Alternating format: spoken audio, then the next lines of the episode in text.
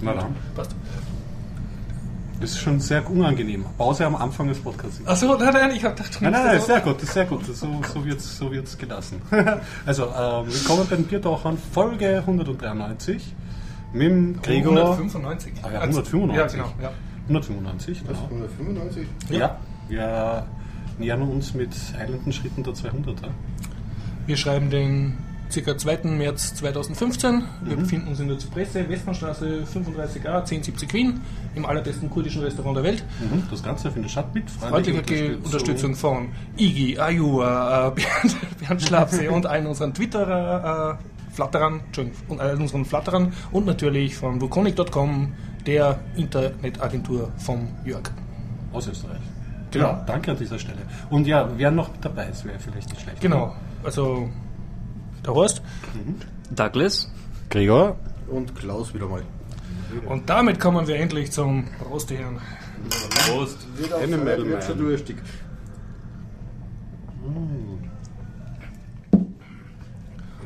Und damit kommt die rituelle Frage. Habt ihr etwas zu sagen, meine Herren? Oder etwas vorbereitet? Oder liegt euch was am Herzen? Es einen Renk der Woche? Äh, ja, also ich habe äh, zwei Comics gelesen, äh, eigentlich drei, aber von zwei werde ich erzählen. Animal Man, nämlich zweimal. Einmal aus der Version aus den 80er Jahren und einmal aus einer späteren Version, ähm, einer aktuellen. Und über die britische Serie Spaced. Oh, Spaced. Space Story.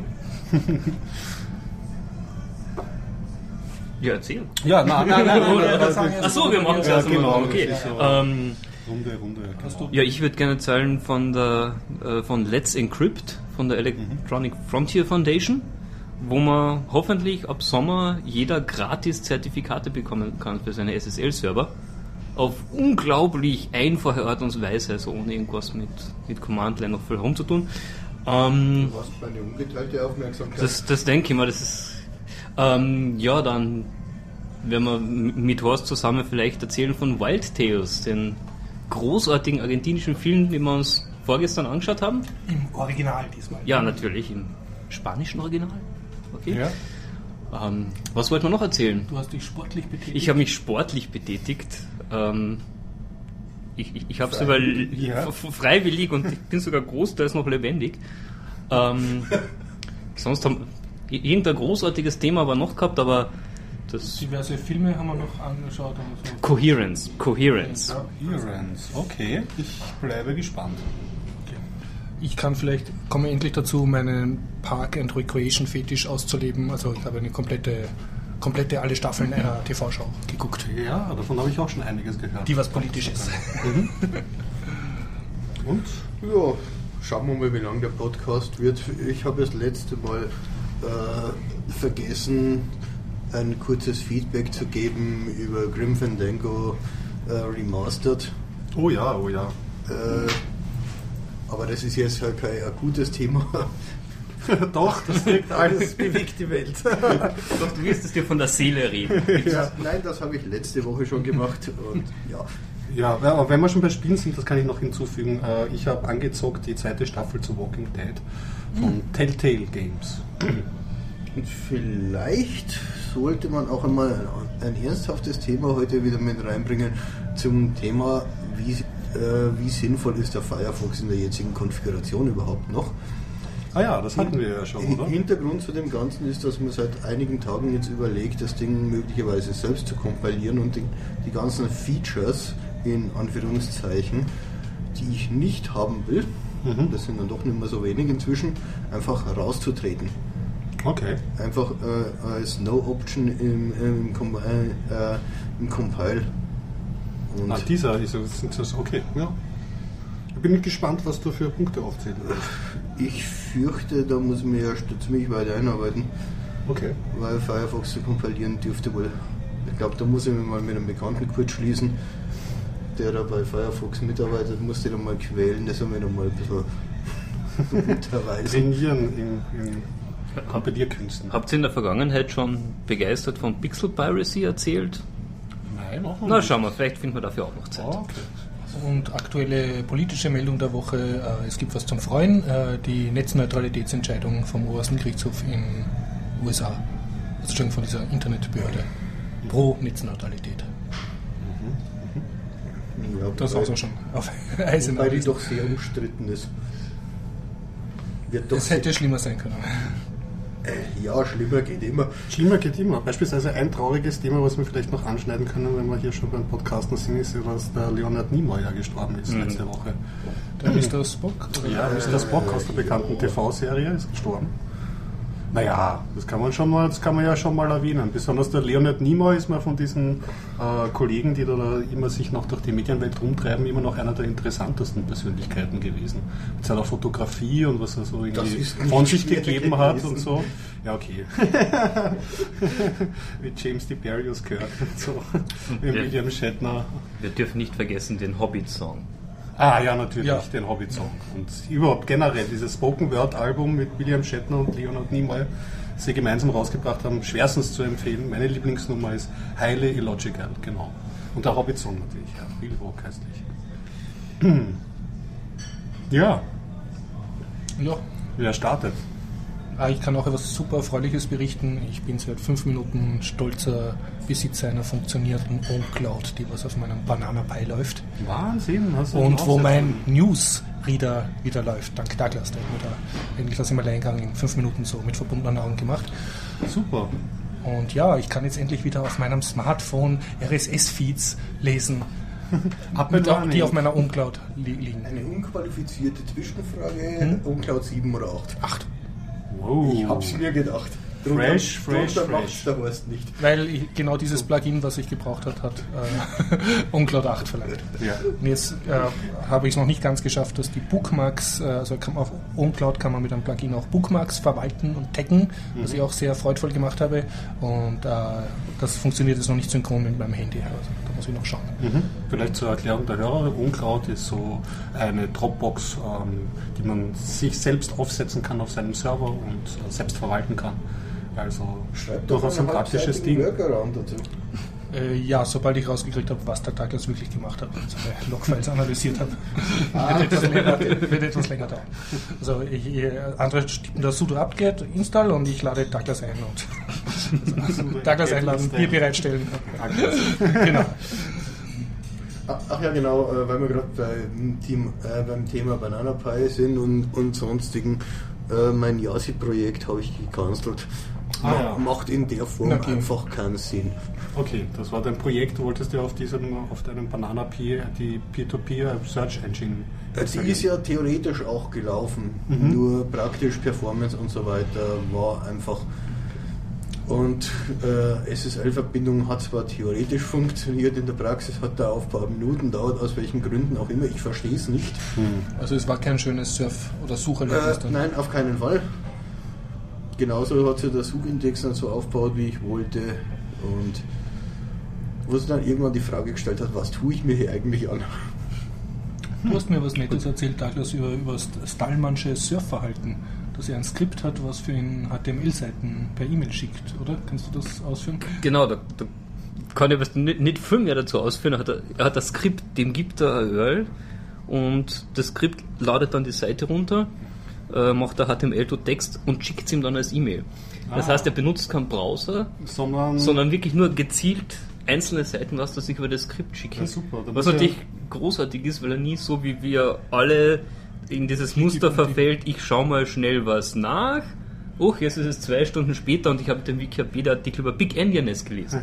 Wusstet ihr, ihr kennt Little Endian und Big Endian, Ja. dieses, dieses Byte-Order-Zeug? ich bin leider schon Das reingelaufen ist, in das ist be benannt nach, äh, nach den Figuren aus Gullivers Reisen. Wirklich? Da gibt es diese beiden ver, äh, verfeindeten Stämme, wo die einen sagen, man muss das Ei an der flachen Seite aufschlagen und die anderen ja. an, an, Ah, an der okay, ja. spitzen äh, Seite. Und auf Englisch sind die einen die Big Endians und die anderen die Little Endians. Mhm. Und, und circa so, so schwachsinnig ist der Streit da auch und äh, genauso vernichtend, weil halt, ja, es kommt immer wieder zu lustigen Kompatibilitätsproblemen. Mhm. Und aufgekommen ist das Ganze nur, ähm, also üblich war Big Endian bei den ganzen großen Mainframes und dann hat irgendeine super kleine Firma einen kleinen Computer bauen wollen ähm, und hat an Intel einen Auftrag gegeben, Intel möge doch eine CPU dafür machen, die 8008. Ähm, und diese Firma hat darauf bestanden, dass das Little Endian ist. weil deren Rechner die Sa- Sachen, ähm, ja, ähm, das war a Serial äh, Machine, der hat die, die Zahlen der Reihe nach reinkriegt und hat sie der Reihe nach bearbeitet. Und da ist es ja, wenn, wenn, wenn, wir auf Papier Zahlen addieren, fangen wir bei den kleinen Zahlen an. Mhm. Ähm, und Intel hat dann eben einen, einen Little Endian Prozessor gebaut, ähm, hat dann auch seinen nächsten Prozessor, die 8080 Little Endian gemacht. Das, die böse, die wirklich böse Sache ist, die eine Firma, die Intel in Auftrag gegeben hat, hat den Prozessor von Intel noch nie gekauft. Also Und deswegen haben wir jetzt den ganzen. Schmarrn. Ähm. Okay, so viel zu, Über- zu, so Ja, über was Genau. ging's nochmal? Ja, also ich bin schon mal drüber gestolpert über die Problematik und das war ganz tragisch. Ich, Ja, ist es. ich hatte so ein, von Cisco so ein NAS-Gerätchen, äh, ohne Lüfter, ohne nichts. Da konntest du, wäre eigentlich dafür gedacht gewesen, dass man Festplatten ansteckt. Man hat sie per SMP zu Hause. Ich habe es mir damals gekauft, weil das einer damals der wenigen Geräte war, ähm, wo man ein Debian drauf dudeln hat können. Mit ein War das bisschen Flash-Zaubern. Ja, da habe ich dies, das in? Verwendung gehabt. Das war so das, Sogar Folge zwei bevor es diese ganze Peace und diese ganzen tollen Minicomputer so weit gestreut gegeben hat. Und darum hat sich eine Community gebildet und dort gab es eben eine Distribution, die auf Big Endian aufgesetzt hat und eine, die auf Little Endian aufgesetzt hat. Ja.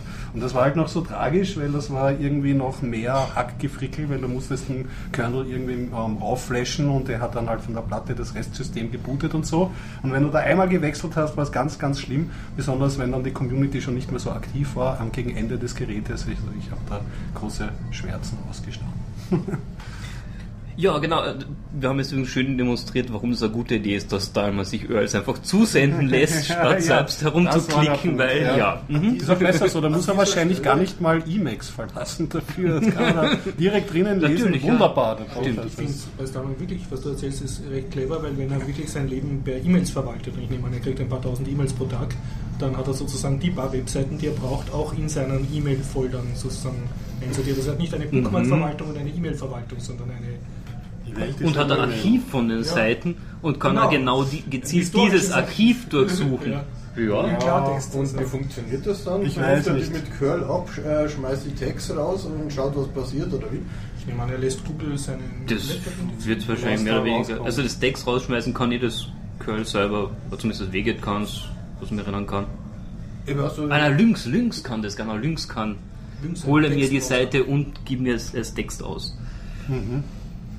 Ja, ich meine, ist schon ein Weg oder so, ob das äh, E-Mail Kann man so ein machen. Toll, kann man ja.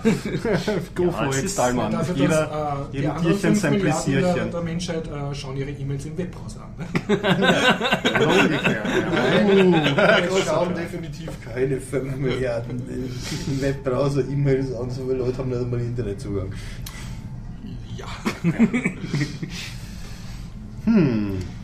Wir haben jetzt leider nicht den Harald da, weil der könnte sich aber sagen zu Internet of Things und Netzneutralität. Also gibt äh, Future Zone oder auf heise.de einen interessanten Artikel, dass halt äh, sozusagen die Entscheidung in Amerika, dass es keine, äh, dass Provider nicht Geld verlangen dürfen für bevorzugte Internetservices, sondern Die sie dürfen nur Netzneutralitätsdebatte, Sie genau. dürfen, müssen Ja, die. Netzneutralität bewahren und dürfen nur den Service an sich anbieten. Äh, Das führt jetzt dazu, dass die ganzen Internet of Things Kanäle gleichberechtigt sind. Und witzigerweise, das ist das, wo gerade philosophiert wird, dass auch sämtliche Überwachungsgesetze fürs Internet für Internet of Things auch gelten. Äh, Also Provider müssen.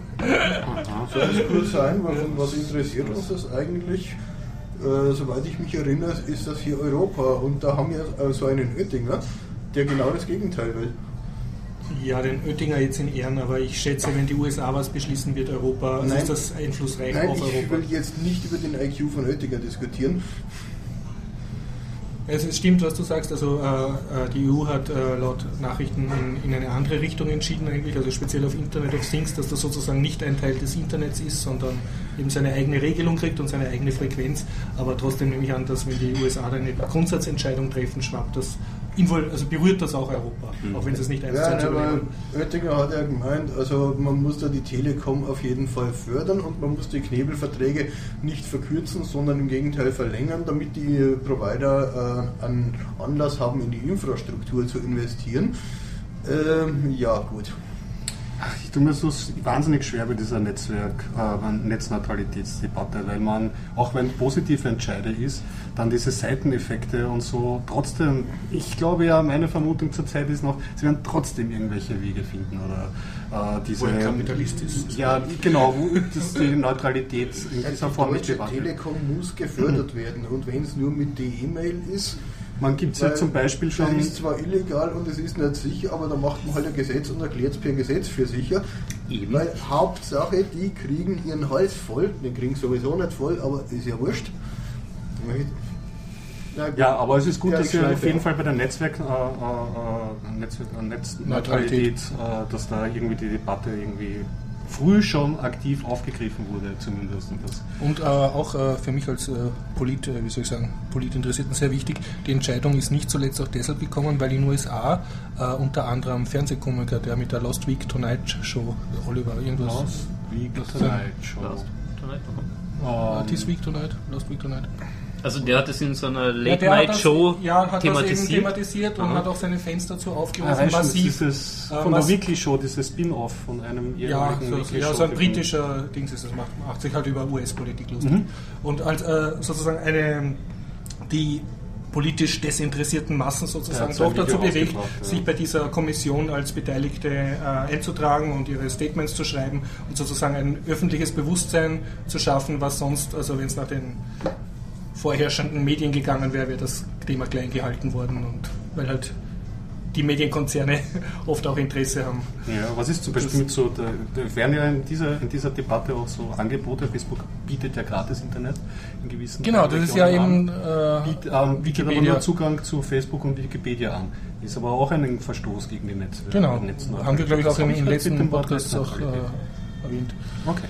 Ist auch, ja, ja ist ja meine auch von Wikipedia-Seite, wenn die da mitmachen, Naja. eine Verletzung der Netze. Ich glaube, in den Gebieten, wo Hm. sie es einsetzen äh, wollen, ist die Diskussion über Netzneutralität noch nicht einmal angebrochen. Ja, siehst du, und genau Aber das das, ist das Schwierige. Ja. Da das ist ja das Studien, Schwierige. Man, kann, man kann ich, einerseits nicht- argumentieren, du besser Wikipedia und Facebook als gar nichts, oder andererseits, naja, Netzwerkneutralität, die werden jetzt auf Facebook hingebrainwashed und gab es ja auch schon, ich meine, das waren nicht seriöse Artikel oder so, aber es gab ja schon so Headlines zu lesen mit so, äh, in diesen Gebieten, Leute wissen nicht, dass sie Internet das benutzen, war, sie benutzen kein, kein Facebook. Spaß. Das, das war echt, das war auch Future Das Die ich nicht, Umfrage hat das, seriös gewirkt. das, ja, also die, ich habe den Artikel gelesen. Das Leute, es war, es war nicht spaßig Realität. gemeint, ja, Mhm. aber mir ist dieser Aufhänger zu reißerisch. Da muss ich den Fragebogen wirklich wissen, weil wenn du jemanden fragst, was er jetzt gerade benutzt, die, die, die Grenzen zwischen Webbrowser oder irgendwelchen anderen Technologien, ich würde das nicht für bare Münze nehmen, dass die Leute sagen, sie benutzen äh, Facebook, aber nicht das Internet. Nein, Muss nein, man- das, da- an, äh, das- das, müsst- das, um das auszuführen nochmal, äh, der, worauf dieser Artikel beruht hat, ja, Ja. war ja, dass du in gewissen Ländern, wo eben dieses Modell gilt, Ja. zum Beispiel Facebook und Wikipedia und auch eine Google Search äh, in deinem Handyvertrag drinnen hast, also dafür zahlst du nicht Genau, extra.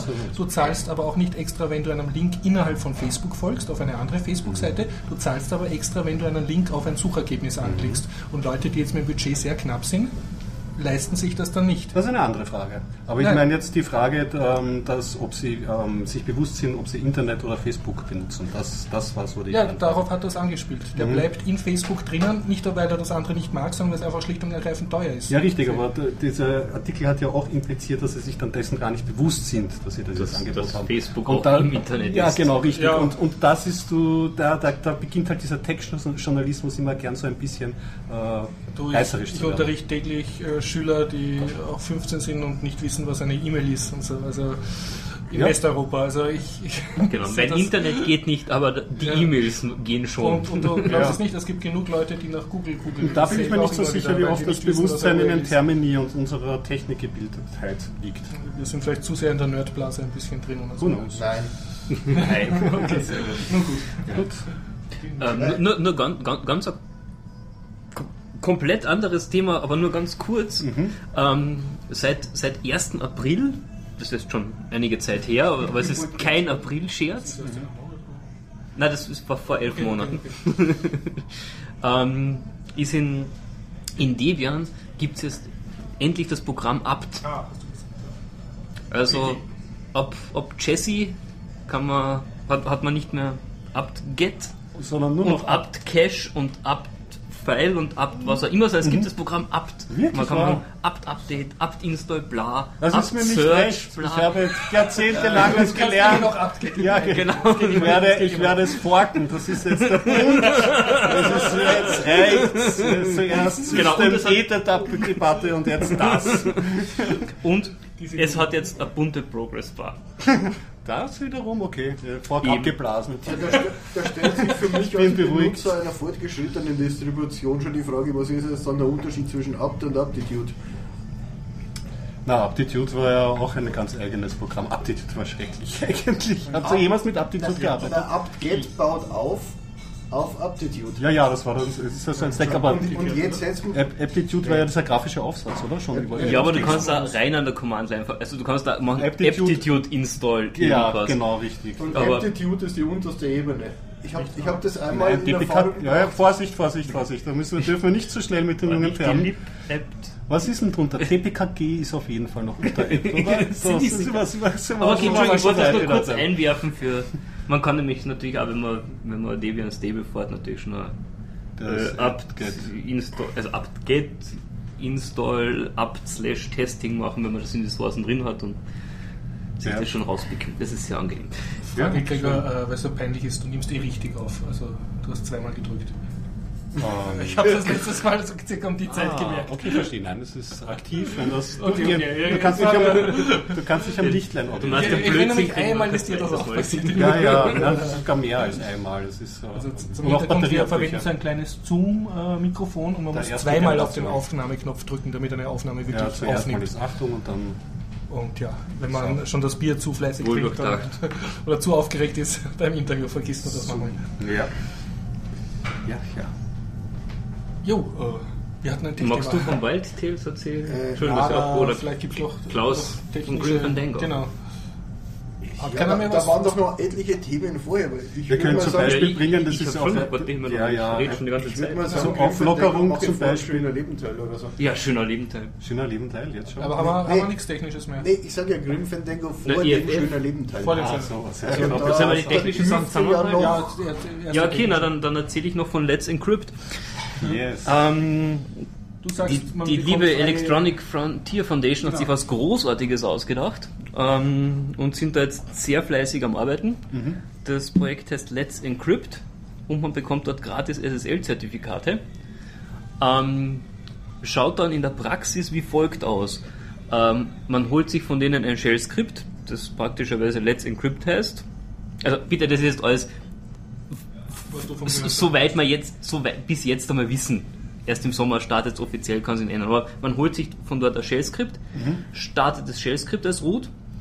Das Shell-Skript generiert einen Secret Key, ähm, generiert einen äh, Zertifika Certificate Signing Request, konfiguriert den Apache leicht um, dass der vom zusätzlichen Board lauscht Was?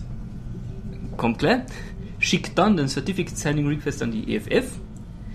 Die EFF macht eine Connection auf das, was eingetragen ist im Certificate Signing Request als Hostname, also zurück auf die Maschine. Damit überprüfen, können Sie ganz einfach überprüfen, ob der, der den Request geschickt hat, wirklich der Owner von der Maschine ist. Weil nur jemand, der den Apache kontrolliert, ist Owner von der Maschine. Ähm, Im Idealfall. der Apache sagt, sagt dann hoffentlich, Hallihallo, ich bin's wirklich. Ähm, dann ähm, holt sich das Skript von der EFF das, das richtige Zertifikat, konfiguriert den Apache, das als richtige Zertifikat verwendet, schmeißt den Konfigurationsteil für den zusätzlichen Port auch wieder sauber raus und fünf Minuten später hat man fertig konfigurierten Apache mit korrektem Zertifikat und das Allerschönste, äh, eine der äh, CAs, die jetzt schon in die ganzen großen Browser eingetragen ist, arbeitet mit der EFF da zusammen und signieren das Intermediary CA von der EFF.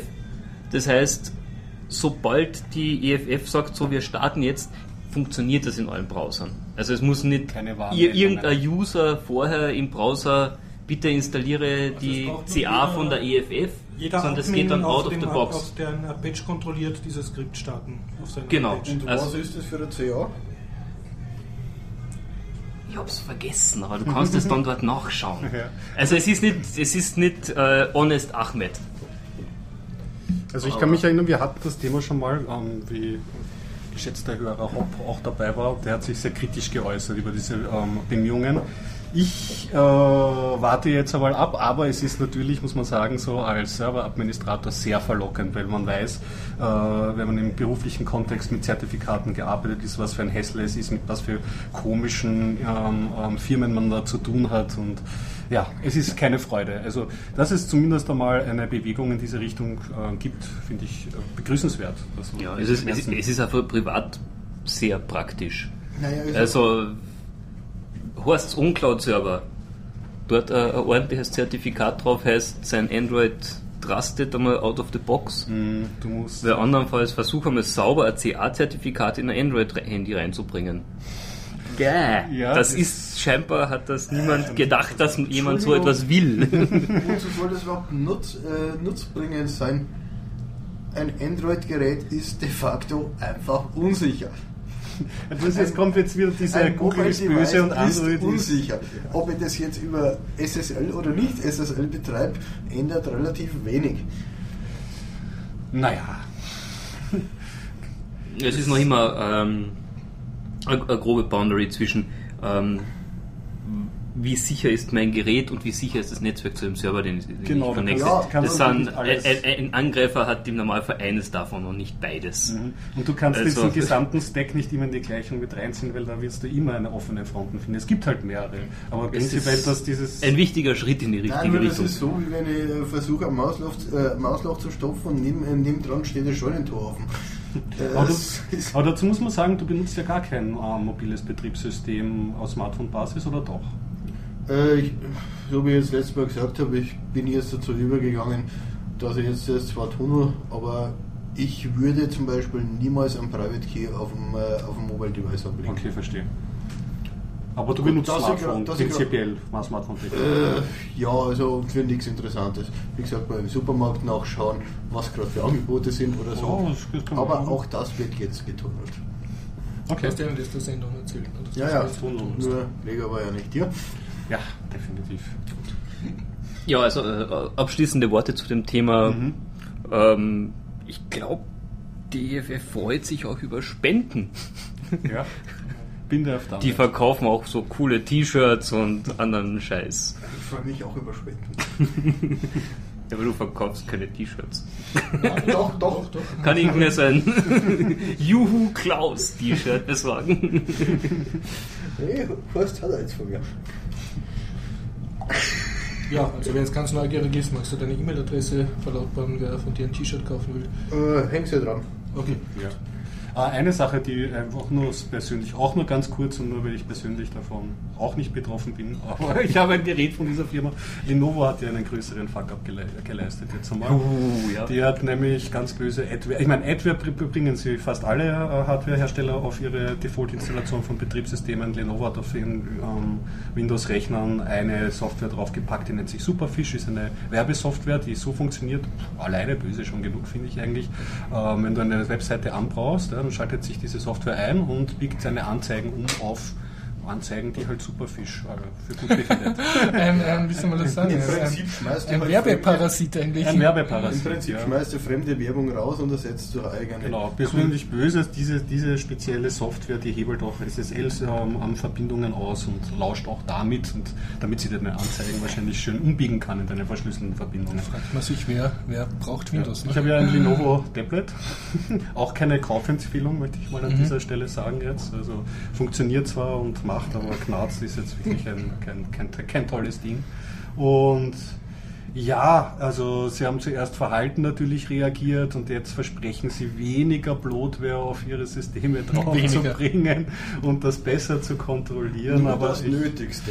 ich habe wenig Hoffnung. Ja. Also das, das, also es ist auch bei diesen Versprechungen der Firmen, was kann man schon, man muss das dann immer an gemachten Daten bewerten und nie an dem, was sie versprechen. Es ist ja jetzt auch so, dass äh, Motorola gewechselt ist von Google zu Lenovo und da muss man jetzt auch mal abwarten, bringt jetzt Motorola mit ihrer ähm, sympathischeren Update-Politik ein bisschen frischen Wind in Lenovo oder wird Lenovo drüber bügeln? Wer weiß es, keine Ahnung, schwarz. Ich meine, wie läuft das überhaupt heute? Also mal so als ganz blöde Frage aus jemandem, der äh, Geräte mit Betriebssystemen schon seit ich weiß nicht wann nicht mehr gekauft hat. Das war doch früher so, man hat da einfach eine gekappte Version auf die Platte knallt, du hast das Ding eingeschalten und der ganze Müll hat sich einfach mal installiert, fertig. Ah, Du redest von Windows wo? selber installieren, oder? Ja, genau. Also, n- Weil nein, nein, ich glaube, die Standardinstallation würde ja zu lang dauern. Das heißt, du äh, fertigst äh, GAP-Datei an für genau diesen Computer, klatscht das einfach auf die Festplatte und wenn du das erste Mal einschaltest, installiert sie den ganzen Mist selber. ich glaube, das geht ein bisschen mehr noch out of the box. So, ich glaube, das ist wirklich vorinstalliert heutzutage. Ja. Nein, das dauert zu lang. Nein, nein, Nein, nein. wenn du einen Rechner kaufst, also von Lenovo, dann schaltest du ihn ein und da ist schon ein. Da ist schon Windows, Da ist schon Windows und alles drauf. 30 extra Programme. Richtig. Also zum Beispiel, ich kann aus Ja, Erfahrungsbericht aber sagen, jetzt von 30 Acer beispielsweise. Die will keiner haben, die, die braucht kein Mensch. Ach nein. Das ist doch nicht der typische Windows-Käufer. wissen Ja, schau, das wir, ist ja auch ein, das ist ja auch ein, noch nicht. ja genau, das ist ja auch ein, ein Geschäftsmodell, das jahrelang gut für die Firmen Mhm. gerannt ist. Die, ähm, die Firmen, die drauf wollen, die zahlen ein bisschen was und die Hardwarefirmen, die bekommen ein bisschen was dafür. Ja, aber das, das würde ich verstehen bei Firmen, die drauf wollen, aber das ist, wenn du so ein HP-Notebook kaufst, dann ist da der, der HP Power Manager und das HP Fotoprogramm und das HP Videoprogramm Ja, das und. Das HP Assistant. HP Help. Gib zu, du hast einen Windows-Rechner gebootet.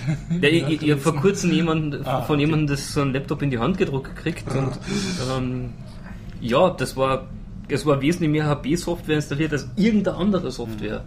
Wir Und das, das, da, das ist jetzt sicher nicht mehr, weil irgendjemand an HP was zahlt. Also ich glaube, die, die, die die haben einzelnen wirklich irgendwie diesen Eindruck, dass das jemand will. Ja. Dass es jemanden glücklich macht. Das ist, also einerseits wollen sie drauf, also dieses Geschäftsmodell gibt es auf alle Fälle und das mit der eigenen ähm, Software, ja. Wir haben ja ein ähnliches Problem bei den Android-mobilen Devices. Die machen ja auch alle ihre Oberflächenanpassungen und der Markt ist sehr fragmentiert, eigene Update-Politik und so. Und ich glaube, ich schätze mal, dass HP so viele HP-Software auf ihre, auf ihre Sachen drauf hat, ist halt, dass sie es irgendwie so ähm, ein eigenes Profil bewahren wollen, weil die Kasteln schauen im Prinzip jetzt alle, ich meine, beim PC-Markt, Laptop-Markt vielleicht ein bisschen anders, aber plus minus gleich aus. Betriebssystem kommt nicht von ihnen. Das Einzige, wo sie ihre Firma jetzt dann auch mal präsentieren können, ist mit so einer Software. Dass sie sich damit keinen guten Dienst tun irgendwie, dass der Kunde heutzutage vielleicht ein paar Ecken weiterdenkt und sich da belästigt fühlt. Dieses Umdenken muss mal stattfinden. Was mich aber wundert, ich meine, es ist jetzt auch nicht irgendwie so eine, eine Jahrhundertsrechnung. Ich meine, Apple macht ja, kocht ja auch nur mit Wasser, aber die bringt halt ein Betrieb, Betriebssystem irgendwie heraus und fertig, Schluss aus, zack. Und hier ähm, fühlt es sich halt so an, als würde man auf der Milchverstraße einkaufen gehen zur Hauptzeit irgendwie, wenn man einen Wald- und Wiesen-Laptop sich kauft. Also fühlt man sich dann halt schon Warum da kein anderer irgendwie mal auf, den, auf die Idee kommt, da könnte man auch Also mal was Eleganteres. Mein Lösungsvorschlag für die Hersteller wäre Aber- einfach mal eine Chip-Harded Live-CD beizulegen. Ja, das wäre auch nicht schlecht, aber davon sind wir ja noch äh, überhaupt meilenweit entfernt. Nein, ich meine, das wäre für einen Hersteller das Einfachste. Ich weiß schon, CD kostet Geld, aber die Patienten musst halt dann beim Netbook Ich weiß nicht. bei, oder beim Laptop CD-Laufwerk, wenn dann muss ein USB-Stick sein. Aber wieso Chibatet jetzt im, im generell, damit sie ein, ein, ein Rescue-Tool haben oder ein Partitionierungstool? Nö, damit du den ganzen Müll, was du drauf installiert hast, gleich mal runterhauen kannst. das ist aber runterhauen heißt gleich Wir einmal können eine einfach nichts drauf machen. installieren, das Ja, wäre genau. vielleicht effizienter. Ja, das Ja, geht ja aber- mit der Firmenphilosophie wieder nicht. Nein, aber ich, also, ich habe, be bevor die Sache mit Superfish war, war ich schwer am überlegen, mir tatsächlich so ein kleines Lenovo Notebook zuzulegen, mit Mhm. so, so 12 Zoll. Ähm, die gibt es nämlich auch mit FreeDOS. Ah, wirklich? Ja. In einer Variante, super. Ja, na, und ich, ich verwende noch sehr gern DOS. Nein, Scherz. Aber eben, dann wird man zumindest fürs Windows nichts zahlen und Ja, Ja. also das war zumindest öfters auch die Option, irgendwie das Windows nicht dazu zu nehmen. Oder einfach auch, es gibt zum Beispiel von Dell, habe ich irgendwann mal in dem im, im Katalog gelesen, gibt es ja auch Rechner, die gleich mit Ubuntu ausgeliefert werden oder so, dass man sich da zumindest die Optionen jetzt mehr offen hält. Aber hat das Dell jetzt wieder? Hat's, ja, ja. Weil- ich ja. Eben, sie haben es eine Zeit lang gehabt und dann war Jetzt plötzlich wieder rein Dell empfiehlt Windows. Also gefühlterweise ein halbes Jahr her, aber es kann sein, Ah, dass sie ah, da das- wieder weg sind. Ich meine, Okay. das ist ja wieder das mit den Verlässlichen. Und so. Gut. Haben wir genug generdet, kommen wir, kommen wir zu. kommen zum schöner Leben. Ja, Ja, offiziell. Na gut, dann fange ich dann mal an mit einem nur kurzen Rückblick auf Grim Fandango Remastered. Also vorweg, ich habe das in den 90ern nicht gespielt, obwohl ich alt genug wäre. Kannst du ganz kurz erklären, was das für ein Spiel ist? Äh, ja, Grim Fandango ist ein Spiel im Totenreich. Aber es ist Äh, ein und es- Point-and-Click-Adventure, so oder LucasArt. Ja, genau. Äh, Es 3D. ist ein Remastered von einem alten Klick, äh, äh, LucasArts Adventure, was damals schon in der Steuerung furchtbar schlecht war. Wenn, wenn man den alten Berichten so, äh, so glaubt. Äh, die Steuerung haben sie komplett umgebaut. Verbessert ist das scheinbar nicht. Es ist nach wie vor eine totale Katastrophe. Ja. Da kommt man an so Situationen, man steht vor einer Leiter, will da eigentlich rauf, aber man kriegt einfach das Maus-Icon dafür nicht. Bis man dann irgendwann auf die Idee kommt, mit der, mit der Tastatur äh, da rumzulatschen und auf einmal läuft da die Leiter rauf. Also, es ist nicht das schwierigste Gerät zu lösen, hat man oft den Eindruck, sondern die Steuerung. Also von daher Steuerung grottenschlecht. Und sonst die Geschichte hat so einen eigenen Humor? Die oder? Grundidee ist eigentlich dieser äh, Tag der Toten in Mexiko. Mhm. Das ist so mal die Grundhandlung. Das mit den Und- Zuckertotenköpfen und so. Oder? Dieses Totenfest, wo sie dann so Zuckertotenköpfe ähm, Ja, genau, aufstehen. genau das, ja. Und nur du, bist halt dann schon im Totenreich, du gehörst schon zu den Toten und eigentlich, also die, dieser Grim Fandango ist, äh, der verdient sich seine Reise ins, ins richtige Jenseits zu verdienen, weil das ist quasi so eine Zwischenwelt, wo dann jeder erst einmal durch die ganze Scheiße durch muss. Mhm. Äh, ja, und er will da einfach raus und macht halt auch Verkäufer für Tickets, äh, für Kreuzfahrten und so weiter direkt in, in die, in die äh, ins neunte Totenreich oder wie das glaube ich heißt. Ja, Also es hat den üblichen LucasArts Ja, ja, Humor. also- Schön. Auf, der. Humor ist wirklich genial eigentlich. Zumindest an die allermeisten Stellen. Also manchmal fragst du dann schon, aber ja, Lukas Aas halt. Wer jemals eins gespielt hat, hat es nie vergessen, da bin ich mir sicher. Ja, also ich bin Point-and-Click-Fan und LucasArt-Fan. Ja. Muss man mal so sagen. Du hast Grim Fandango damals gespielt? Oder? Nein, das war schon zu spät. Ich war Mhm. Zack McCracken C64. Okay. Also für mich war Monkey Island Science Fiction schon. Das ist im Bund. Mit großen Augen bei einem Freund am Amiga gesehen und mir gedacht, oh, Die Zukunft. das hätte ich gerne. Ja. Oh, Monkey Island war aber am 64er. Ja. Also zu Grim Fandango kann man vielleicht noch dazu sagen, das war schon die, so die Endzeit und die, man sagt, die Ja, dunkle Zeit der Adventures. Es hat ja dann einen Einbruch gegeben, m, da wo die 3D-Technologie dank Doom und anderen ähm, Software und Games vorangetrieben wurde, haben sich die Adventure-Macher auch gedacht, jetzt wird alles 3D und 2D ist irgendwie ähm, ähm, zu Ende, was darin resultiert hat, dass eben so schlecht steuerbare Spiele rausgekommen sind für die heutige Ästhetik 3D aus dem damaligen, für mein Empfinden, altert schlecht. Das heißt, auch die Ästhetik ist nicht sonderlich hübsch. Da hat es dann auch so unangenehme Angewohnheiten in diversen ähm, Adventures, tauchen dann auf einmal diese ähm, Kistenrückspielchen auf, dass man auf einmal... Weil wir können ja, 3D. weil genau, das ist so als, als glaube ich, ein Vorläufer der Minigame. Äh, das ist auch eine eigene Verschwörung, die Minigames. Ah, Das, ist- das ist wohl eh eher Sogoban gewesen. Ne? Und ja, das gibt es ja in der, in der Urform. Ähm, ja, genau, richtig. Aus dieser Zeit stammt es und ich habe auch einen Podcast drüber gehört und die haben auch gemeint, es ist halt mehr ein Port ähm, als ein Remake. Wenn man Was ein ja Remake macht, sagst, ne? ja, sollte. Es ist nur die Grafik ein bisschen aufgehübscht, aber weder Logikfehler noch sonst was sind korrigiert. Steuerung haben es zwar komplett überarbeitet, ist aber trotzdem Schrott. Was Ja, ich was- gesehen habe in die YouTube-Videos, die haben wohl für die Spielekonsolen wieder eine eigene Steuerung gemacht. Die ist scheinbar noch schlechter. oh. Also sch- steuerungstechnisch muss man da schon ziemlich robust sein. Ja, schade, weil sie haben es ja einer Aber- sich schon. Um nochmal kurz zur Handlung zurückzukommen. Naja, also man steht da als Verkäufer, kriegt eigentlich nur den ganzen Dreck ab.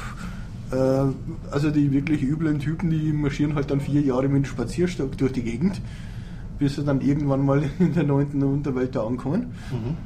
Und dann schaffst du es über Manipulation, einen richtig heißen Auftrag ranzukommen, nachdem der dein Chef eh schon im Nacken hat und der eigentlich nur noch feuern will. Äh, ja, also quasi eine Heilige, die man in einem 5-Minuten-Ticket quasi, also in einem äh, Doppel-N-Ticket direkt in, äh, in die neunte Unterwelt da schicken könnte. Ja, und dann kommst du drauf, irgendwie alles Lug und Trug und Schieberei. Mhm, also Und diese ganzen Tickets, die da die klaut irgendwer und verkauft sie. Und da bist du als äh, ambitionierter Verkäufer mit ehrlichen Absichten, also bist natürlich völlig schockiert und willst die Welt retten. Und vor allem die, die du hier gerade so richtig mit dem Spazierstock losgeschickt hast, wo es eigentlich ja schon fast unter heilig laufen wird. Ja, und damit geht's los. Die, gan- die ganze Geschichte hat eigentlich vier Jahre im Prinzip. Und ja, ich will jetzt von den Rätseln nicht zu viel äh, vorwegnehmen. Und, Was nicht, wie ich auch spiele. Was mich jetzt, äh, was ich mich frage, hält dich der Humor sozusagen bei der Stange über die ganzen zehn Jahr, Jahrzehnte alten User-Interface-Fehler hinwegzusehen oder äh, ist es ein grundsä grundsätzlich ja, doch, ich mag das Game. Okay. Ich, ich finde es wirklich super. Kannst du eine Spielempfehlung abgeben? Äh, eingeschränkt. Zweifel. Für, für sehr robuste Spieler auf jeden Fall eine Empfehlung. Für Leute, die es mit den Nerven nicht ganz so haben, sollten wir vielleicht gar nicht anfangen damit. Ja, schade, aber es gibt, Sie haben es schon mal vorgemacht, es gibt ein Remake, ich weiß nicht, glaube ich nur für iOS oder auch für Android, weiß ich nicht, von Monkey Island. Und da haben Sie es vorgemacht. Sie, glaube ich, auch, oder? Das kann durchaus sein. Das kann durchaus sein. Und da haben sie es insofern richtig gemacht, da haben sie eine grafisch aufgehübschte Version gemacht, die geschniegelt und gebügelt ist und für die Fans halt noch den Originalmodus. So, Also man kann sozusagen wie Wir haben besonderes Funktionstaste. fließend umschalten während dem Spiel. Ja, genau, das, Und, das und so sollte man es eigentlich machen, weil, also bei jedem Bildschirm dein Nostalgal, Nostalgal. weil man hat bei, bei, ja genau, weil man hat bei den, bei den, bei den Originalspielen, man mag ja, also vielleicht nicht mögen, aber fürs Original Ja, Nostalgiefehler braucht man auch manchmal die Bugs und die, Genau, ja. die verqueren Sachen. Und um die Fans nicht irgendwie zu verschrecken, das Originalspiel plus dann die neuen Spiele. Ja, da kannst du noch irgendwie die Entwicklerkommentare dann im Hintergrund laufen lassen. Stimmt, das zu, gibt's zu für einzelnen. Szenen. Oh, cool. Und Ja. nein, das ist nicht cool, das ist einfach nur furchtbar. Echt jetzt? Ah, Das ist vollkommen ich- ich- ich- hirnloses ist. Gefasel. Ja, ich habe eigentlich er immer so geglaubt, dass Entwickler äh, äh, eine Grundintelligenz besitzen. Und nach dem, was ich da einiges gehört habe, bin ich mir da gar nicht mehr sicher. Okay, du hast nicht. Du bist nicht Fan, genau. Aber Nein, kann kann es sein, dass, dass der Gr- Grim Fandango Remake einfach zu spät kommt? Weil so. Point-and-Click-Adventures auf, auf, auf Steam schießen wie die Pilze aus Ja, dem Boden. Und, und man ist jetzt langsam auch schon Besseres gewöhnt. Ja. Also vor fünf Jahren hätte man vielleicht noch gesagt, oh cooler Remake, will ich, nehme ich sofort, oder? Definitiv nein. Äh, grundsätzlich, was sie wirklich gemacht haben, das ist einfach nur neue, Te also die Texturen minimal aufgearbeitet. Also die okay, schauen eigentlich immer noch fast genauso auf, nur halt haben sie die Auflösung angepasst. Und ja, also man hätte wirklich viel draus machen können. Man hätte es wirklich ordentlich aufziehen können, man hätte die ganzen Logikfehler eliminieren können. Okay, deswegen da hätten sie sich eben vielleicht. Also hätten wir es richtig gemacht, wäre ein super Ding auch heute noch. Genau, Weil die Spielidee ist einfach, die ist klasse. Aber das, Aber- unterstü aber das stimmt, unterstützt ja eh deine These. Ich glaube nämlich auch, also wir sind jetzt, kommt gerade eine Welle, dass diese Adventure-Szene wieder sehr stark geworden ist, gerade durch Kickstarter-Plattformen und so. Und mittlerweile sind echt ein paar moderne Adventures rausgekommen und es war bei den alten Click, es war schon immer ein bisschen kaputtes Genre und es kommen jetzt einfach durch Zusätze und ähm, Evolutionen einfach wirklich sehr exzellente Sachen so sagen raus. sie, ist eine ganze Generation groß geworden, die Wenn man sich ohne jetzt- die nie äh, Point Click Adventure Ja, wenn, man, wenn man sich jetzt zum Beispiel Broken Age anschaut, Ja. was der Tim Schäfer rausgebracht Ja. hat, das ist schon sehr viel weiter gedacht und sehr viel, sehr viel Gutes daran verändert. Ja, Ein Negativ beispielsweise, wo sie es technisch gut gemacht haben, aber wo ich mir zu sehr bedient vorgekommen bin, war bei Broken Sword 5, das haben sie herausgebracht, das Serpents, ist auch so ein Point-and-Click-Adventure, spielst halt irgendwie eine Armee in Paris und Tempel, Mhm. äh, blablabla. Und da haben sie halt auch irgendwie die alten... wieder nach Baphomets Fluch. Ist, ist Baphomets Fluch. Ah, ja. Es ist Fluch, ja. Und ähm, richtig, genau. Und da habe ich den, den letzten Teil dann auch unter Android gespielt, war auch Kickstarter-Kampagne. Erstens haben sie es in zwei Episoden geteilt, was ich nicht so prall finde, weil wenn die sich dann ein Jahr Zeit lassen zwischen den Teilen, bin ich draußen aus der Story. Und zweitens haben sie es wirklich, also grafisch wunderhübsch, Sound super, Dialoge Dialoge, Handlung und so, habe ich gespürt, gut, die wollen mich jetzt bedienen. Das ist mein Oldschool-Gefühl, so wie ich es damals gehabt habe. Aber jetzt, wo ich schon einige moderne verwöhnt. gespielt habe, habe ich mir gedacht, da wäre jetzt noch mehr drinnen gewesen. Aber ich kann es verstehen, wenn sie in der Kickstarter-Kampagne das Versprechen, das Feeling von damals wieder hochzubringen, sich da für neue Sachen natürlich wenig, wenig Platz lässt. Das ist so ein bisschen der, der vielleicht versteckte Nachteil dieser, dieser Nostalgiewelle. Manchmal. Ja, das, das, das führt vielleicht gleich zum, zum, zum nächsten Spiel, Pixel Ja. Piracy. Ah, Ähm, also, ich habe das mit dieser Nostalgiewelle, wir machen pixelige Spiele, circa zwei Wochen lang gut gefunden und dann ist mir unglaublich auf den Nerv gegangen. Äh, ja. Ich, ich habe einen riesigen Bildschirm und der hat viele kleine Bildpunkte, die kann man auch benutzen. Das Ähm, Konzept von Old School ist an dir vorbeigegangen. ja, ich fürchte fast. Du Also- siehst das falsch. also du hast bitte- halt keine Bildpunkte mehr, du hast halt dann Bildzonen. genau, Also das ist eine Design-Choice und du Äh, also ich, ich muss jetzt nur dazu sagen, ich bin, ich bin schon groß geworden mit Pixelgrafik. Ja, also Und mein erster Gott habe ich Computer- damals weggewünscht. mein erster Computer hatte 64 Kilobyte RAM. Ähm, aber ähm, ein, ein Spiel, das das mit den Pixeln einfach wunderhübsch macht, ist Pixel Piracy. Ähm, etwas anspruchsvoll, was die Grafikleistung angeht. Okay. Ähm, sie haben nicht zwar grundsätzlich Pixelgrafik, aber hübsche Effekte dazu. Also so, ähm, ähm, noch, wie heißt das bei einer, bei einer Kameralinse, wenn auf der Seite die Farben immer, Fischauge. Ja. Fischauge? alle falsch, Sphä ab- sphärische Ab ab- na, ab- Aberration, äh, Wenn es unscharf wird. Dispersion, Dispersion. Also wenn, wenn außen im Bild die, die Farben teilweise nicht mehr ganz stimmen. Okay, jetzt ein Ah. Ausgangseffekt. Ähm, Tiefenunschärfe, alles so Zeug. Also die Grafik schaut, schaut jetzt recht interessant ein aus. Worum vor. geht es jetzt bei dem Spiel? Worum geht's? Äh, man ist der äh, Captain eines Piratenschiffs.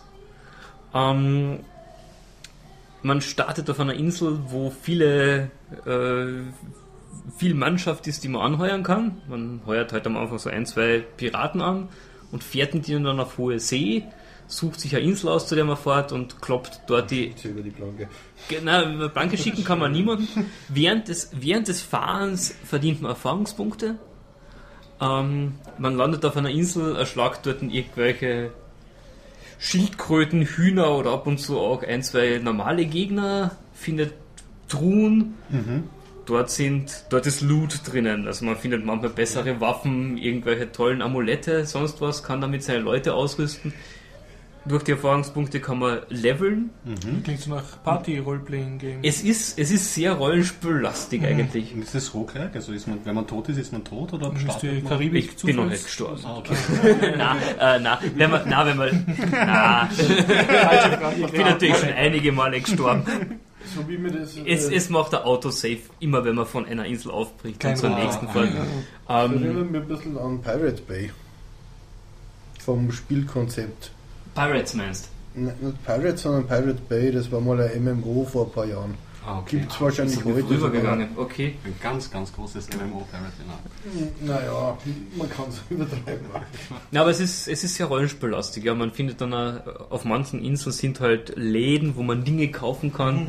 Da findet man dann zum Beispiel zum Kaufen Bücher, womit man den Leuten neue Skills beibringen kann. Nice. Ähm, zum Beispiel Schwimmen. Ja, Jemand, der nicht schwimmen kann, stirbt nämlich immer, wenn er irgendwo beim Kampf von Bord fliegt oder von einer Insel.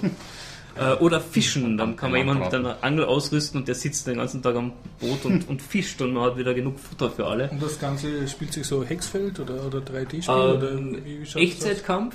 Ja.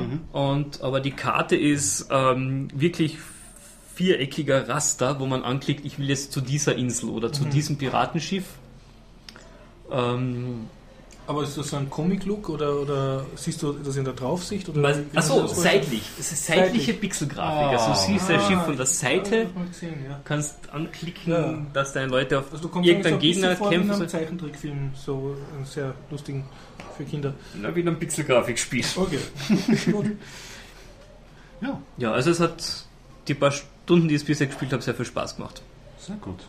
Vor allem, weil es halt, ähm, es hat diesen, diesen Erf- Erforschungsfaktor. Also ja Man an hat- Vermutlich ist die Karte riesig, ich weiß es nicht, ich habe noch, kein- noch nicht das Ende der Welt entdeckt. Ja, klingt nach Sid Meier's Pirates, ne? Ja, klingt das Ja, hätten es- sie die es ist so- Fun-Parts von Ja, Sid Meier Genau, also es ist nichts mit äh, der, der dort Ansässige will, dass du seine Tochter Tochter heiratest oder so. Es ist. Ah, sorry, das war vorhin falsch. Das heißt, ein Pirate Bay, sondern ein Bounty Bay hat das damals gehabt. Ah, okay. Bounty Bay, okay. Da merkt man langsam, wer ist. davon kann ich mich an die Währung erinnern. da- Die haben so eine Währung schon. Ja, ne, ne, das habe ich irgendwann mal eine Zeit lang gespielt. War es auch. Es flacht ziemlich schnell ab, vor allem weil es, äh, das ganze Konzept darauf ausgebaut war. Du lässt einfach über Nacht die Kiste laufen und dem im Automodus irgendwo was leveln oder so. Übersch- Überschießen. Also, ja, du stellst ihm halt hin mit dem ja. Säbel und lässt ihm halt der Horden vor irgendwelche nachspawnenden Viecher abmetzeln. Habe ich auch schon Ja, erlebt. Ganz große Klasse. Leute, die zum Ableveln dann so Tasten eingeklemmt haben, damit das dann stundenlang auf Ja, nur das sich war- schlagen lässt von einem Autsch, schwachen. Gegner. Das, das war halt dann wirklich da vom äh, Entwickler unterstützt und ja, Aha, sicher, okay. Mhm. also das war nicht irgendwie Bug-Using, sondern das war wirklich gewollt. Das Grinden, ja okay, das ist ja bei vielen Spielen durchaus ähm, ziemlich stark. in der- Warcraft. World of Warcraft. Und ich glaube, die Japaner sind ja bei den japanischen Rollenspielen ist das Grinden dann auch noch ein sehr, sehr, sehr starkes Element. Das können wir uns schon auch schon gar nicht mehr. Die machen das eher aus monetären Gründen. Die Japaner, der macht das. Chinesen hauptsächlich. Was, was, okay. Du machst die. Goldfarmer bei so Genau. Also, Ah, das, ja, ja, das ist ja nochmal ein anderes Thema, das meinte ich halt. Apropos auch um, wegen Spieler, da schließe ich nämlich nicht gleich an. Ähm, um den Bogen wieder zurück zu den Adventures zu spannen, habe ich mir die äh, selbst ausgerufenen modernen Adventure-Macher, habe ich mir ähm, Walking Dead, habe ich ja schon mal vor zwei, drei, vor zwei Jahren. also du redest jetzt von einem. Spiel, nicht von der TV-Serie. Nein, nicht von der TV-Serie, Ja. auch nicht vom Comic, das wir auch in einer früheren Bierbacher Folge bleibst im besprochen haben, sondern ja, genau. Das ist der. Ich meine, der hat es halt irgendwie heraus und der hat geschafft, die Soap-Opera zusammen mit der Zombies irgendwie zu bringen. Und ja, das läuft jetzt eine, einige Zeit. Und dann haben sie zwei Staffeln rausgebracht, plus einen DLC dazwischen, 400 Days, Walking Dead. Und ich habe, wie gesagt, die erste Staffel habe ich schon mal vor zwei, drei Jahren gespielt. Und jetzt habe ich diesen irgendwann bei einem Angebot, was beim Humble Bundle oder so, keine Ahnung, alle drei Geschichten um, weiß ich nicht, 12 Euro oder so bekommen. Da habe ich dann zugeschlagen. Und jetzt habe ich die 400 Days gespielt, die erste Staffel noch einmal durchgespielt, weil mein Speicherstand weg war. Und die zweite Staffel bin ich jetzt gerade mittendrin. Ja. Äh, Entschuldigung, nur kurz für einen Unwissenden, das ist äh, Ad- Adventure, Roleplaying. Also Telltale Game ist, äh, bringt Ach, das ist von Telltale, okay. Genau, richtig. Bringt so et modern und ich mache jetzt so Airquote, so äh, moderne Adventures raus.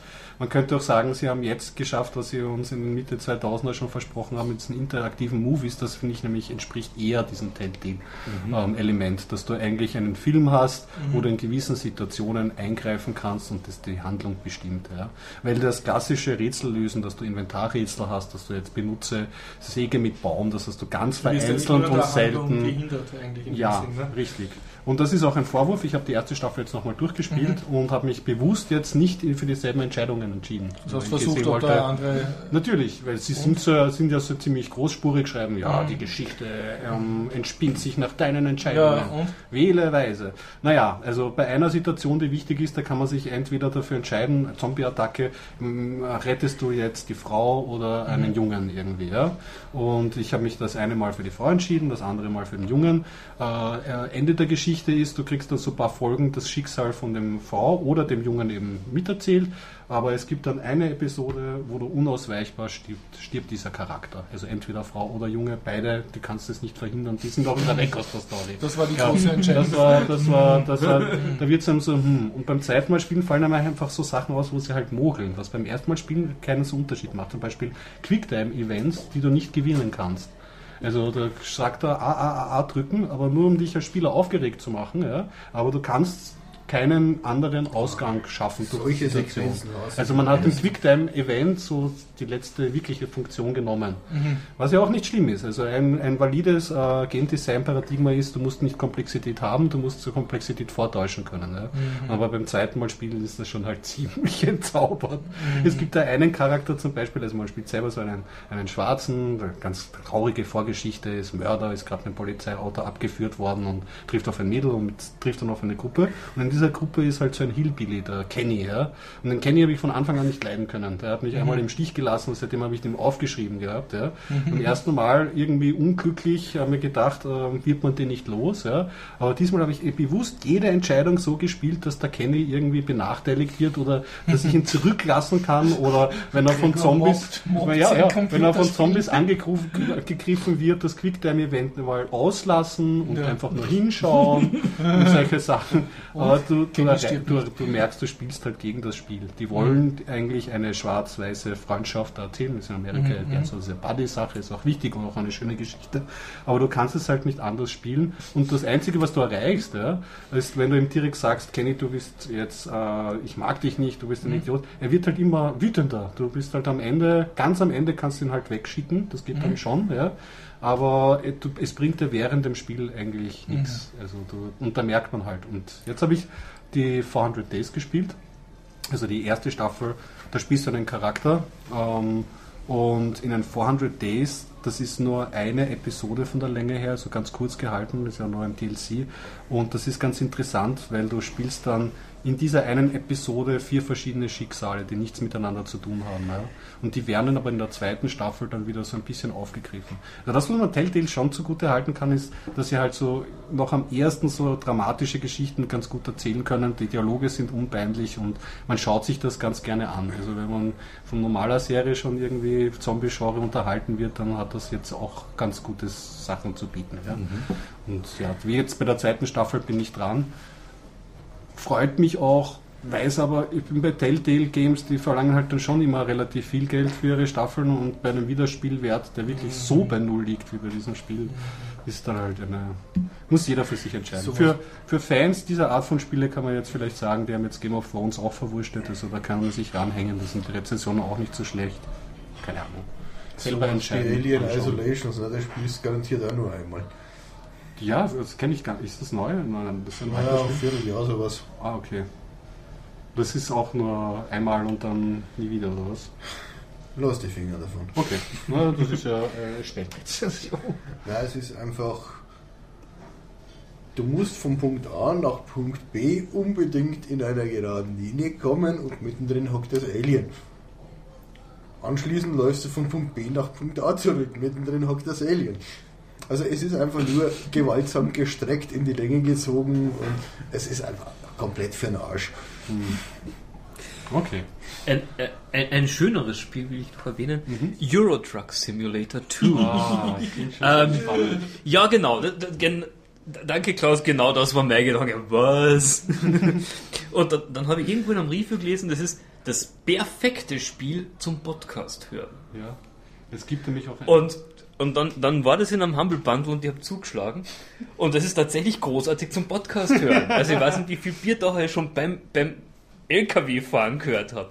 Es ist nämlich völlig hirnlos.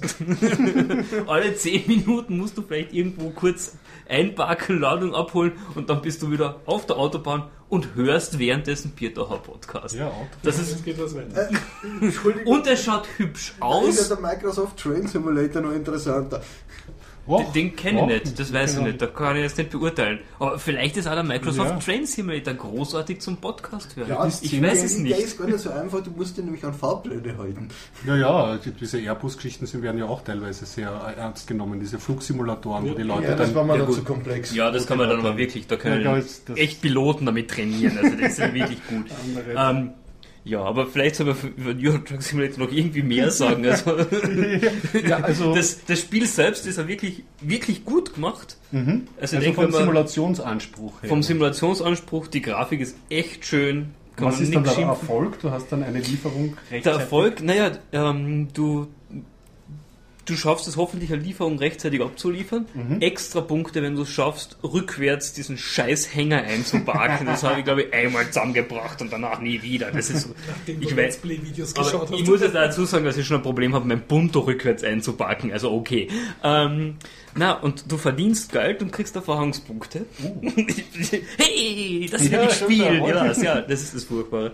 Ähm, für die Erfahrungspunkte kannst du nach einiger Zeit leveln und kannst dann äh, zum Beispiel beherrschst du dann neue Gefahrengüter. Du kannst dann plötzlich zerbrechliche Güter transportieren oder, Das heißt- oder explosionsgefährdete Güter. Oder du lernst dazu Strecken von mehr als 500 Kilometern fahren. dann kann man halt endlich Klagenfurt-Brüssel an einem Oh. Tag zurücklegen. Ähm, und fürs Geld kannst du irgendwann deinen eigenen Truck kaufen. Das ist ja dann natürlich. Und wenn du dann und dann irgendwann zusätzliche Garagen, dann hast du plötzlich deine eigenen Truck-Garagen überall in Europa. Kannst Mitarbeiter anstellen, anfangen, Ei. so, aber Richtig so viel habe ich dann doch noch nicht gespielt. Also ich weiß nur, dass das theoretisch es gesehen wohl geht. Die Tiefe ist vorhanden. Also Die, es ist tiefer da und es gibt eine unglaublich riesige Modding-Community. Mhm. Die Leute bauen neue Länder dazu, neue Städte, natürlich sowieso neue Trucks und Teile.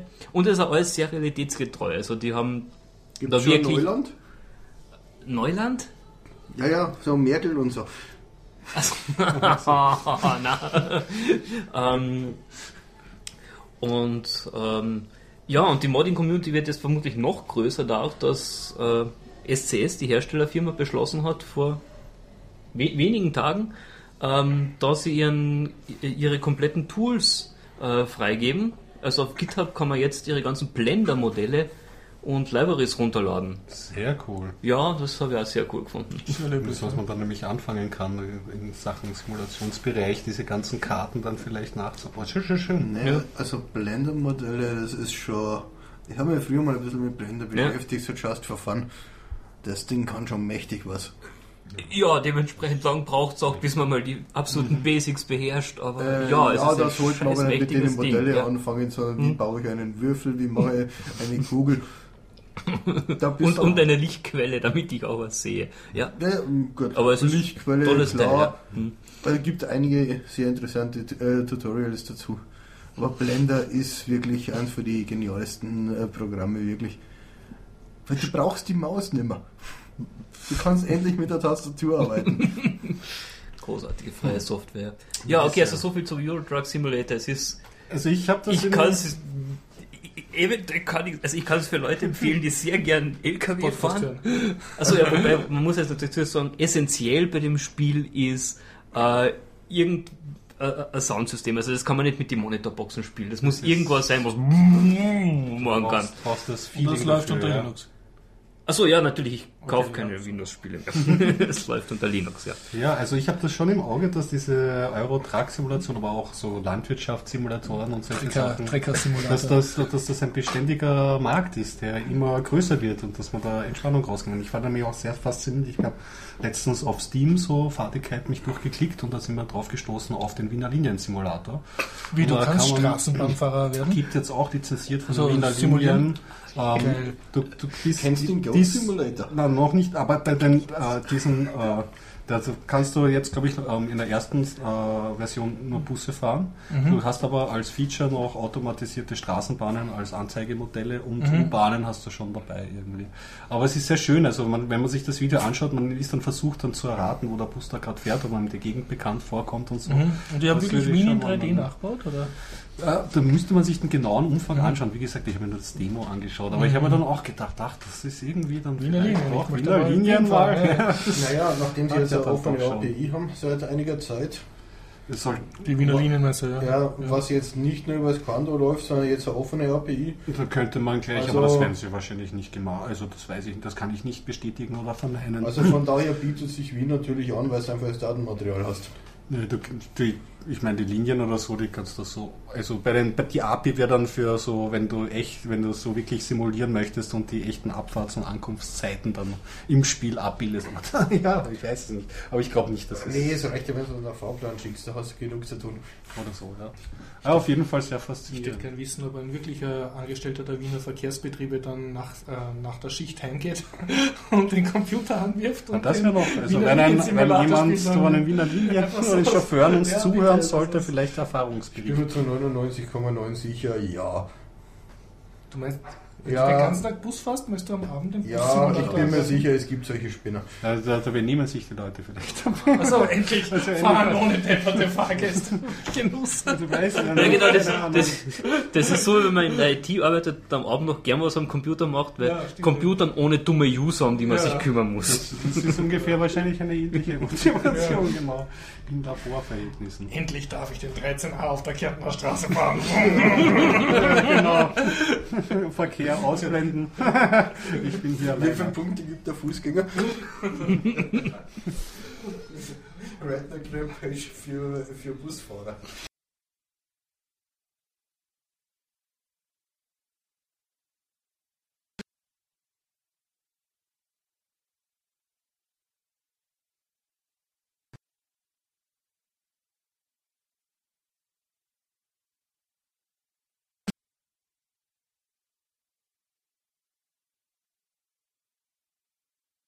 Mhm. Ja, Es gibt, es Lustig, gibt ja. ja Simon of, of, of The Sorcerer Teil 2, oder? Oder sind die schon vier hat es gegeben. wirklich wahr? Ja.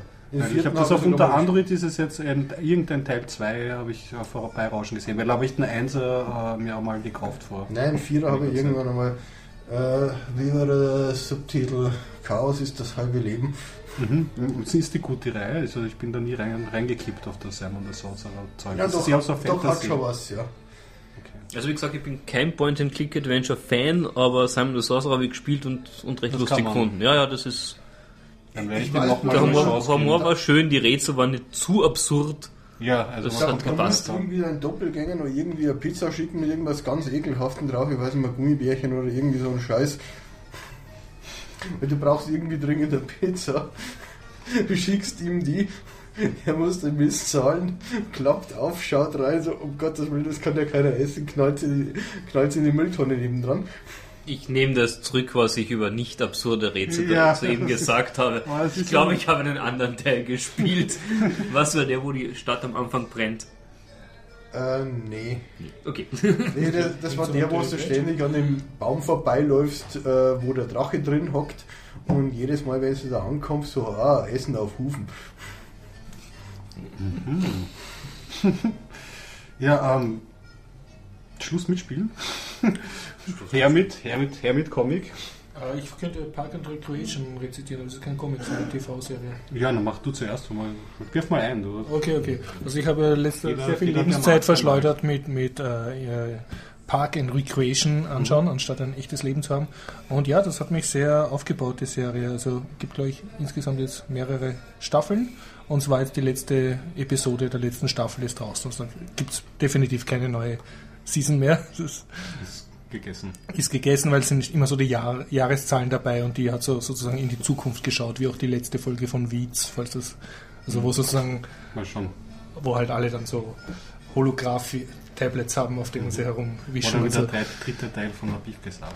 Genau, ja, also einfach so, wenn du weißt, die Serie ist es aus. Und warum man sich's anschauen sollte, ähm, es spielen mit die Ami Pöhler, das ist eine US-amerikanische Komikerin von Saturday Night Live und ihre Kollegin, von der ich jetzt leider den Namen äh, nicht weiß, bitte auf den Shownotes nachschauen, aber die macht auf jeden, hat auf jeden Fall gemacht diese Sarah Palin äh, Karikaturen äh, beim Präsidentschaftswahlkampf. Also da, ist sie damals berühmt worden, die spielt leider nur in einer Nebenrolle mit. Und ähm, ja, sonst eine sehr nette Crew, wechselt ein bisschen über die Season, aber es bleiben, äh, bleiben auch konstant. Und also man, es geht halt vordergründig halt äh, um so eine kleine, in einer kleinen äh, amerikanischen Stadt mit allen ihren Kleinstadtproblemen gibt es halt eine Park, Parkverwaltungsbehörde und das sind halt mehrere sehr schrullige Typen und wer halt gerade mit wem verliebt ist oder sich wie seltsam aufführt, das ist halt vordergründig das, warum man es gern schaut. So halt, ein, schöne Beziehungsmenschenlustig Komödie und äh, sozusagen untergebuttert sozusagen unter dem ganzen Sugar ist aber sehr sehr nette Gesellschaftskritik oder wie sagen wir, Zustandsbeschreibung wie wie Politik äh, und vor allem speziell die USA funktioniert oder soll man sagen nicht funktioniert. Und aber da immer also eigentlich äh, lauter Sachen die so zum Verzweifeln sind dann halt sehr nett gebracht. Zum Beispiel dass halt irgendwelche Leute sich abrackern uridealistisch um jetzt einen Park oder irgendein Umweltschutzgebiet äh, zu schaffen und halt von allen Seiten nur Probleme kriegen, da vor allem auch von den Leuten, die sie selber gewählt haben. Also Mhm. die und ja, und dann, machen sie sich lustig über halt so Themen, die aktuell waren, wie in, in New York hat es diesen Politstreit ähm, gegeben, dass, dass der Bürgermeister wollte, glaube ich, den McDonalds verbieten, dass sie nicht so übergroße gezuckerte Getränkedosen haben dürfen, sondern ja, irgendwie, sondern dass das halt limitiert gehört. Ne? Mhm. Und das haben sie dann halt auf die Spitze getrieben, dass die wirklich so mit, mit riesigen Bottichen voll Sugar Water und ist die Junior-Tüte und dann so ein ist Fass ist dann die größer. Normal Size und Jetzt so. ergreifen immer so politische Ja, nee, Ja, ja. Sehr schon die eine vor ungefähr zwei Jahren. Ja, ja. Die eineinhalb Liter Becher hat er da verboten. Genau, ja, und dann das wird halt da so, mhm. und man, man, sieht dann auch so zum Teil so Shows, also wo der örtliche Fernsehsender halt so Werbung macht und, und diese Kleinstadt hat natürlich alle ihre Probleme, aber sie ist stolz auf ein paar Sachen. Zum Beispiel haben sie die, die drittfettesten Amerikaner in der ganzen USA und so und sie, ja, die, wir werden noch die zweitfettesten und so. Und ja, oder, oder einmal, und die, der Hauptcharakter, die Ami Böhmer, ist halt seine etwas wie soll ich sagen, auch sehr überzeichnete, super optimistisch. Also sie optimistisch. Idealistisch. Ja, idealistisch schon, also und optimistisch und ja. alles. Und das ist aber so lieb überzeichnet, weil sie hat halt so super diesen amerikanischen Traum, dass durch Reden und nett sein und, und, und sich anstrengen wird alles gut und so. Und das ist so, so die Überkarikatur. Gescheitert. Ja, und dann scheitert, scheitert natürlich sein. auch extrem, aber gibt nie auf. Und das macht es dann auch wieder sympathisch, ne? dass sie halt immer von Neuem gegen die Wand rennt. Und, und ja. Zwei Staffeln gibt es davon? Nein, nein, äh, vier, vier, vier, mindestens. Okay, also oder fünf, aber also mit 22 Folgen pro oder viele es, es, es, schwankt ein bisschen, aber okay. es ist jetzt auf jeden Fall die letzte draußen. Mhm. Und ich muss sagen, es wird dann, also mir hat es immer besser gefallen, je länger ich es geschaut habe. Also ich habe mich sozusagen verliebt in die, in die, in die Crew auch und so. Ne? Und die Geschichte, so, ja. am Anfang habe ich gedacht, naja, das ist so ein bisschen mau, aber ich habe dann immer mehr gemerkt, dass sie sich für US-Verhältnisse immer mehr trauen, sozusagen, immer mehr kritisieren. Und sie haben dann sehr schöne Cameo-Auftritte Auftritte auch von US-Politikern. Mhm. Und zwar, also ich habe nicht alle erkannt, aber äh, ich habe erkannt Madeleine Albright, die ehemalige US-Außenministerin, äh, Michelle Obama mhm. äh, und noch ein paar, die, die man wahrscheinlich kennt, wenn man Polit Buffy, sondern es ist halt sehr lustig, wie, wie die dann mit den Akteuren interagieren halt in ihren mhm. kurzen Auftritten. Und Daily Show schauen, dann kriegt man das alles. Eben, ja. Und, und auch so, die, die Komik äh, ist halt äh, sehr, sehr nett und wie die Charaktere gezeichnet sind. Und es geht halt um, um diese sehr undankbare, super reaktionäre, super von hysterischen Massenmedien beeinflussten, äh, xenophoben äh, äh, Kleinstadtbewohner mit ihrer entsprechenden super korrupten Regierungstypen, die sie halt wählen und so. Mhm. Also ja, einmal ist eine, eine Party von irgendeinem Senator und, und der hat dann halt so einen Kindergeburtstag mit ca. 40 Kindern. Ne? Und dann fragen sie ihn, ja, sind das alle seine? Ja, ja, das sind alle seine. Dann sieht man so einen kurzen Kameraschwenk auf so ein Dutzend Frauen, die so betreten in der Ecke stehen, weil er hat natürlich lauter Affären. Und er sagt dann halt so, ja, also äh, er, er tut das einmal im Jahr zusammenfassen für alle und alle kriegen ein Geschenk. Er hat nicht die Zeit, sich dann mhm. zu kümmern. Und, so. und dann nächste Szene ist schon wieder eine Einstellung, wo er gerade im Fernsehen gesteht, äh, wie er seine Frau betrogen hat mit und, und er wird trotzdem gewählt natürlich. Okay, das ist, ja, absolut, genau. Das ist so super, super so überzeichnet, aber wenn man ein bisschen auf den Grund geht, ist eigentlich für US-Verhältnisse gar nicht so überdrüber. Also es, sie versuchen ernste Themen halt zu, zu bringen, aber sehr nett und, und lieb halt. Ja. Und hat mir, hat mir, wie gesagt, sehr gefallen. Und schön ist auch, dass einer, der sozusagen die zwei, den männlichen Lied spielt, ist ein Libertarian, also der so dafür ist, dass die Regierung sich selbst abschaffen sollte und so und halt alles, dass man alles selber macht. Und in einer Traumszene geht es also um eine Hochzeit und so romantische äh, letzte Minute, Hochzeit geht schief und, und alle müssen so zusammenhalten, dass das doch noch irgendwie funktioniert. Und äh, er soll die Ringe besorgen und das geht halt auch schief und dann bricht das an äh, Lampen, einen eisernen Lampenhalter von der Wand ab und schmilzt ihn schnell ein und macht daraus Ringe, weil er macht natürlich alles selbst. Ne? Und dann sagt er so halt nach der Sendung, also die Hochzeit ist schon vorbei und dann die letzten Minuten spricht er dann halt in die Kamera und sagt halt so cool, ja, also Ringe, also da jeder mit einem Eisen und einer Rumschmiede hätte das selber machen können, erklärt kurz, wie man das macht, also Do-it-yourself-Verarschung und dann sagt er also das super Schlusswort, also wirklich Sachen kaufen ist für Idioten. weil er kann also mhm. in fünf Minuten super perfekte Eheringe schmieden. Und ja, also sehr, sehr empfehlenswert. Park and Recreation. Ich habe alle durchgeschaut, ja. Und sie, sie, werden besser wirklich am Schluss. Mhm, wie oft bei Serien so. Das ist ja. Auch, das man, man hat auch gemerkt, sie haben sich mehr traut dann und mehr Cameos ja, mehr ja, Unterstützung. Ja, das, also. das glaube ich gerne. Es ist, kommen ja viele Casts dann erst mit der Zeit ja. rein und äh, finden dann ihren Ton und so. Und Ganz höllisch. Bei mir geht es auch bei vielen Serien so. Ich habe der dritten Folge dann gehuckt, wo ich mir dann gedacht habe, vorher noch so. Und ja, und sonst auch einfach nur äh, einfach so YouTube schauen. Man sieht auch ab und zu diese Hollywood Roast, also wo sie sich so über Hollywood-Stars lustig machen, ist auch oft von der Army Pöhner und ihrer Kollegin, die die der Sarah, Sarah Palin Darstellerin. Also die haben sozusagen sind so die Showhosts, wo sie sich über andere Schauspieler lustig machen. Einfach nach Roast, Hollywood Roast oder Emmy Roast schauen. Oh, Sarah Palin ist nun wirklich nicht lustig. Nein, nein, die hat die schön ver verarscht. Also beim ja. besten Willen. Also einfach sehr, sehr traumhafter Cast. Einfach mhm. gucken, sehr, sehr lustig. Okay. Das ist gerade so, wenn ihr einen Feimann witzig finden wollt. Das geht einfach nicht. Du hast gleich reden, du bist ja nicht von hier. Das macht es nicht leichter. Ich habe mir gestern zum zweiten Mal Coherence angeschaut. Okay. Ah ja. Ähm, ich glaube, Independent-Film von 2013. Ähm, Kurzzusammenfassung. Ich habe nach dem zweiten Mal schauen jetzt noch weniger verstanden als nach dem ersten Mal schauen. Okay. Ähm, Und ich bin erst nach der Hälfte eingeschlafen. Ich wollte eigentlich schon am Anfang einschlafen. Du bist ein Also guter Kan- Kandidat für Stalker. ähm, ich abstrakt, ja, wahrscheinlich. Ja, ähm, es ist acht Freunde treffen sich zu, einem, zu so einer Dinnerparty. Ähm, der Film beginnt sehr gemütlich und langsam. Also man An der Grenze zur Langweiligkeit. an der Grenze zur Langweiligkeit schon beinahe.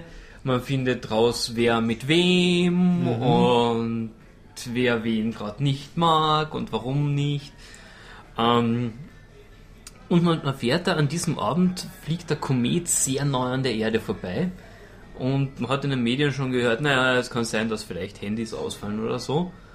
Ähm, aber es scheint ein bisschen mehr zu sein. Also bei, bei paar zerspringt das, das Handy-Display. Ähm, und während sie gerade eine hübsche Dinnerparty haben, fällt plötzlich der Strom aus. Ähm, und sie schauen raus in der Siedlung und sehen na, überall, da ist kein Strom mehr, da dürfte eine ganze Siedlung der Strom ausgefallen sein. Außer auf, auf einem Haus, da so einige Blöcke weiter runter die Straße. Und zwei von ihnen gehen los zu diesem anderen Haus, um zu telefonieren oder zu schauen, warum die Strom haben. Und, und kommen dann wieder und sagen, also er hat dort beim Fenster reingeschaut. Da war so, ein- so ein Dinner-Table mit genau demselben Gedeck. Es hat genau ausgeschaut wie ihr Haus. Und sie finden eine Schachtel vor diesem anderen Haus und die haben sie ja mitgebracht. Und in dieser Schachtel sind drin acht Fotos von diesen acht Leuten und auf jedem Foto steht hinten eine Ziffer. Und in der Schachtel ist auch ein Tischtennisschläger. Und ab da wird der Film mit jeder Minute verwirrender und schräger. Okay. Was du Und- so gesagt hast, man muss ihn eigentlich mehrmals anschauen und versuchen. Ja, das war zumindest zu- mein. Gedanke nach dem ersten Mal, mal anschauen, so, dass man mehrmals anschauen sollte, um ihn zu verstehen, aber jetzt noch ein zweites Mal anschauen sollte. ist eigentlich noch Ich habe ihn nach dem zweiten Mal anschauen noch weniger verstanden, weil mir jetzt viel mehr Details aufgefallen sind, die noch verwirrender sind. Also das optische Äquivalent zu einem guten Kreuzworträtsel. Ne? Oh. Ja, und, und Ja. ist es seltsam auf eine gruselige Weise oder auf eine seltsame, ich weiß nicht, also, Ähm, ist es, ist es, Es, es, es, es ist nicht sehr, Horror-Elemente, es, ist- na, es ist nicht sehr gruselig. Also es hat halt starke Mystery-Elemente, aber also ich bin sonst kein Fan von, von Okay. Gruselfilmen, aber der war Hast völlig du- in Ordnung. Cool, den muss ich mal anschauen. Ja. Der ist- auch- ist zu Der empfehlen. ist, der ist notiert. Ähm, und, und was schön ist, es ist ähm, also im Vergleich zu, zu Primer zum Beispiel, dieser Oh, ja. Zeitreisengeschichte, ähm, da, da hat man, da weiß man überhaupt nicht, was los ist. Man merkt aber, die, die Charaktere wissen, was los ist. Während in diesem Film merkt man ganz genau, die Charaktere wissen genauso viel wie man selber. Die Charaktere sind genauso massiv verwirrt, was zur Hölle da jetzt gerade abgeht. Es ist sehr schön. Sehr cool. Da gibt es ja auch, hast du Donnie Darko jemals gesehen? Das ist ja auch so Ja, ein Film. auch nach dem zweiten Mal schauen noch nicht verstanden. Ja, also das, der biegt ja auch Aber ich irgendwann bin, mal auch, ab. ich bin auch irgendwie zu stolz, erst im Internet nachzuschauen, wie denn der Film funktioniert. Ja, ich will da selber drauf kommen, das Ja. gehört ja dazu. Und manchmal geht es auch nicht. davor, im- immer irgendwo mal sowas nachzuschauen, gerade bei solchen Sachen. Klassisches Beispiel von meiner Seite ist die Definition von Goethes Faust. Wenn es dann mal liest, was, ja, okay. was da alles drinstehen soll, also ich weiß nicht, ich komme auf ganz andere Sachen. Und jedes Mal, wenn ich da mit jemandem drüber diskutiere und sage, pass auf, ich sehe das so und so und so, weil das, das, das, äh, ja, stimmt, so habe ich das noch nie gesehen, du hast ja völlig recht. Also immer irgendwo nachzuschauen, das schränkt dann eventuell ganz, ganz schön ein. Stimmt, ja. Ja, Ja, Ja, also- wobei manchmal mache ich das trotzdem. Einfach um zu sehen. Bei manchen Filmen ist es auch egal, weil man steckt ja auch manchmal wirklich nicht dahinter und dann sieht man, okay, andere Leute, die kochen halt auch Steigen Wasser. auch nicht dahinter, Genau. Oder irgendwer hat die super absurde Idee, was man über selber nicht gesehen hat, dann kann es auch wieder Spaß Na, machen. schön ist nur, wenn man draufkommt, der hat eine Idee und man, man weiß selber, dass das Ja. völliger Ja, das- Blödsinn das ist. genau. Hat er nicht Never gesehen, dass ever. die Vase in der einen Szene an der falschen Stelle steht? Ja, also Empfehlung meinerseits für diesen Film, für Leute, die Coherent. gern...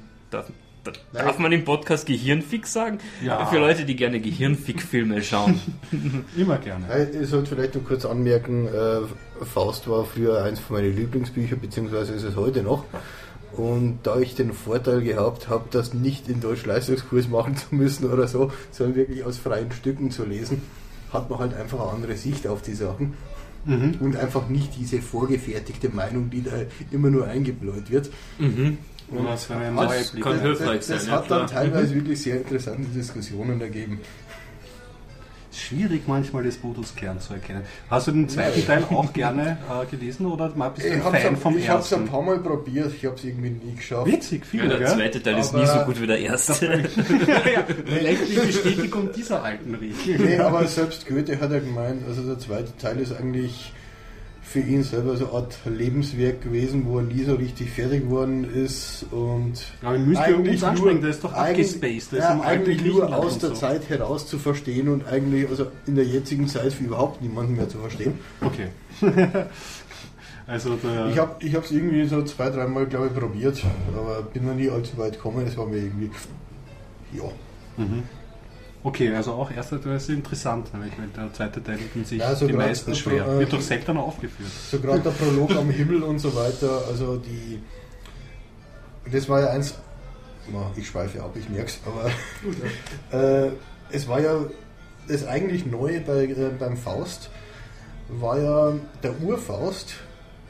Der ist ja von der Kirche im Prinzip immer so gefördert worden, so als das abgrundtief böse. Und das passiert da, wenn du nicht mitspielst, so auf die Art.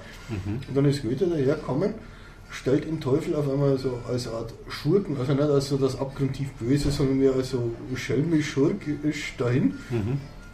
Der Faust gepackt und so, ja, so auf, als Reinleger sozusagen. Ja, ja, so. Äh, irgendwie so, äh, dass er es mit den Toten auch nicht so hat und so weiter und einfach der Spieltrieb, also wie wenn es der Katze mit der Maus zuschaust, so, das kommt da wesentlich stärker zur Geltung.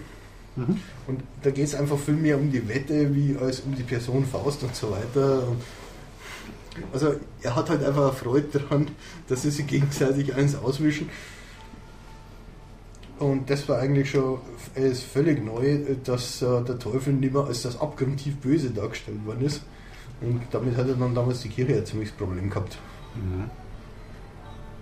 So viel zum alten Goethe, okay. Aber das würde jetzt den Zeitrahmen deutlich sprengen. Zum Faust Thema Podcast. Freude, anderen etwas auszuwischen. Ich weiß, was jetzt kommt. Zum mit, mittlerweile zweiten Mal Wild Tales angeschaut. Man äh, ein paar Podcasts zurück mit den Shownotes nachschauen. Das ist meine erste Rezension. Aber ich habe es mit dem Douglas angeschaut und diesmal habe ich es geschafft, das im Votivkino im Original zu sehen, also auf Spanisch mit deutschen Untertiteln. Und ähm, ja, der Film gewinnt dadurch noch ein bisschen. Noch ein bisschen mehr. Also eine jetzt noch mehr Empfehlung. Plus, plus. Noch, noch mehr Empfehlung und ich muss aber zugeben, ich bin Die sonst immer ein, ein großer äh, Bäh, deutsche Synchro ist ganz schlimm und so. Also äh, ich muss zugeben, der Film hat auch auf Deutsch funktioniert. Also Okay, also es hat ihm keinen großen Abbruch getan. äh, sagen wir Im Rahmen. 5% weniger, aber es ist ja ein Genuss, diese 5% mehr Echtheit noch zu kriegen, wenn du es im Original anschaust. Äh, Douglas, du hast ihn zum ersten Mal erzählt. Ich höre ihn zum ersten Mal, aber ich weiß jetzt nicht, wie viel du schon davon erzählt Wurscht. hast. Alles. Alles. Hat er jede einzelne der Kurzgeschichten. Das ist das Einzige, was der, was der Horst jetzt nicht erzählen hat können, weil ihm das nicht bewusst war. Sehr gut. Es erinnert, Das ist super jetzt. es erinnert sehr an, an Roald Dahl. Ah, sehr gut. Also es sind einfach Wie viele, viele, Kurzgeschichten. viele gemeine, dunkle, schwarze Kurzgeschichten, ähm, wo, auf die, wie soll man sagen, man muss, man muss sehr kreativ sein, um auf solche absurden Dinge zu kommen. Schön. Okay, Aber- Roald Dahl, damit kann ich was anfangen. genial, ist, ja. Ja, und also Wild Tales ist sehr Roald Vor Dahl-mäßig. allem, was mich bei Roald Dahl also dermaßen fasziniert hat, weil ich habe es vor, ich glaube, so eineinhalb Jahren mal im Original gelesen, äh, dass er wirklich sehr einfache Sprache hat, aber einfach dermaßen, dermaßen blumige Umschreibung. Es, es ist wirklich, du hast das in manche Szenen wirklich schon fast plastisch vor dir. Also die Art der Beschreibung ist schon wirklich Hammer. Ja, ich habe ihn auch in der Schule gelesen und aber erstaunlicherweise sind mir da auch ein paar Geschichten hängen geblieben, obwohl ich es mit Widerstand damals gelesen Nein, Ein paar, ich glaube, ich glaube alle. Ja, Also ich habe ich, Ich- ich, ich hab nämlich- ich habe mich seitdem ich- nicht ich- damit auseinandergesetzt. Na, ich habe ihn. Frag mich nicht warum. Ich habe ihn vor ein, zwei Jahren einmal dann im, im Urlaub wieder gelesen. Also ich habe dieses alte Reklamheftchen, oder nein, es war nicht einmal Reklam, das war wirklich irgend so anderes, wirklich Taschenbuch, Roald Dahl, wieder gefunden und gelesen im Urlaub und mir ist aufgefallen, ich kenne noch jede Geschichte, die da in dem Buch war. Ich kenne das mit dem äh, Schiff, wo sie eine Wette machen, wie lange es braucht, bis das Schiff ankommt. Das mit der Frau mit der Hammelkeule, glaube ich, war das. Das ist zum Beispiel die Oder eine eine wunderschöne- ist. Eine ja. wunderschöne Geschichte, das mit der Wette, wo jemand sagt, äh, er erkennt garantiert jeden beliebigen Wein und, Okay. und die, er wettet dann mit dem, mit dem Hausherrn, dass wenn er einen Wein nicht erkennt, gibt er dafür seine, äh, ein wunderschönes Landhaus her. Mhm. Aber wenn er den Wein erkennt, bekommt er die Tochter vom Hausherrn. Okay. Wie hat denn die ausgeschaut? Scheinbar sehr gut, aber naja, das kann man jetzt nicht spoilern. Ja, das also, muss man Das Und kann man ja auch als den Twist. Und circa so, so wild waren auch die Geschichten in Wild Tales. Ja. Ja. Habe ich wirklich jede Geschichte damals schon gespoilt? Oder? Hörst du mal, hörst du mal nach. Ja. Also für Leute, die nicht äh, damals den Podcast gehört haben, also es, es geht eigentlich um das Prinzip Rache und es sind mehrere nicht miteinander zusammenhängende Geschichten, also alle aus Argentinien, wo es halt mehr oder weniger um das Thema Rache oder um das Thema mir reicht ich wurde einmal zu oft beleidigt oder gedemütigt und jetzt zucke ich aus. Das ist sozusagen das aneinandergereihte Thema. Und was mir jetzt beim zweiten Mal an, anschauen aufgefallen ist, es es ist schon ein bisschen eine, eine Macho-Kultur, die da präsentiert wird. Also Leute, die, die sehr, wenn ihre Ehre beleidigt wird, dann muss Blut fließen. Also so ein bisschen, das war so das, was ich mitgekommen habe. Ich nehme an, das ist nicht typisch für, für das Land, aber das war halt. Ich weiß nicht, ich kenne so wenig argentinische Filme.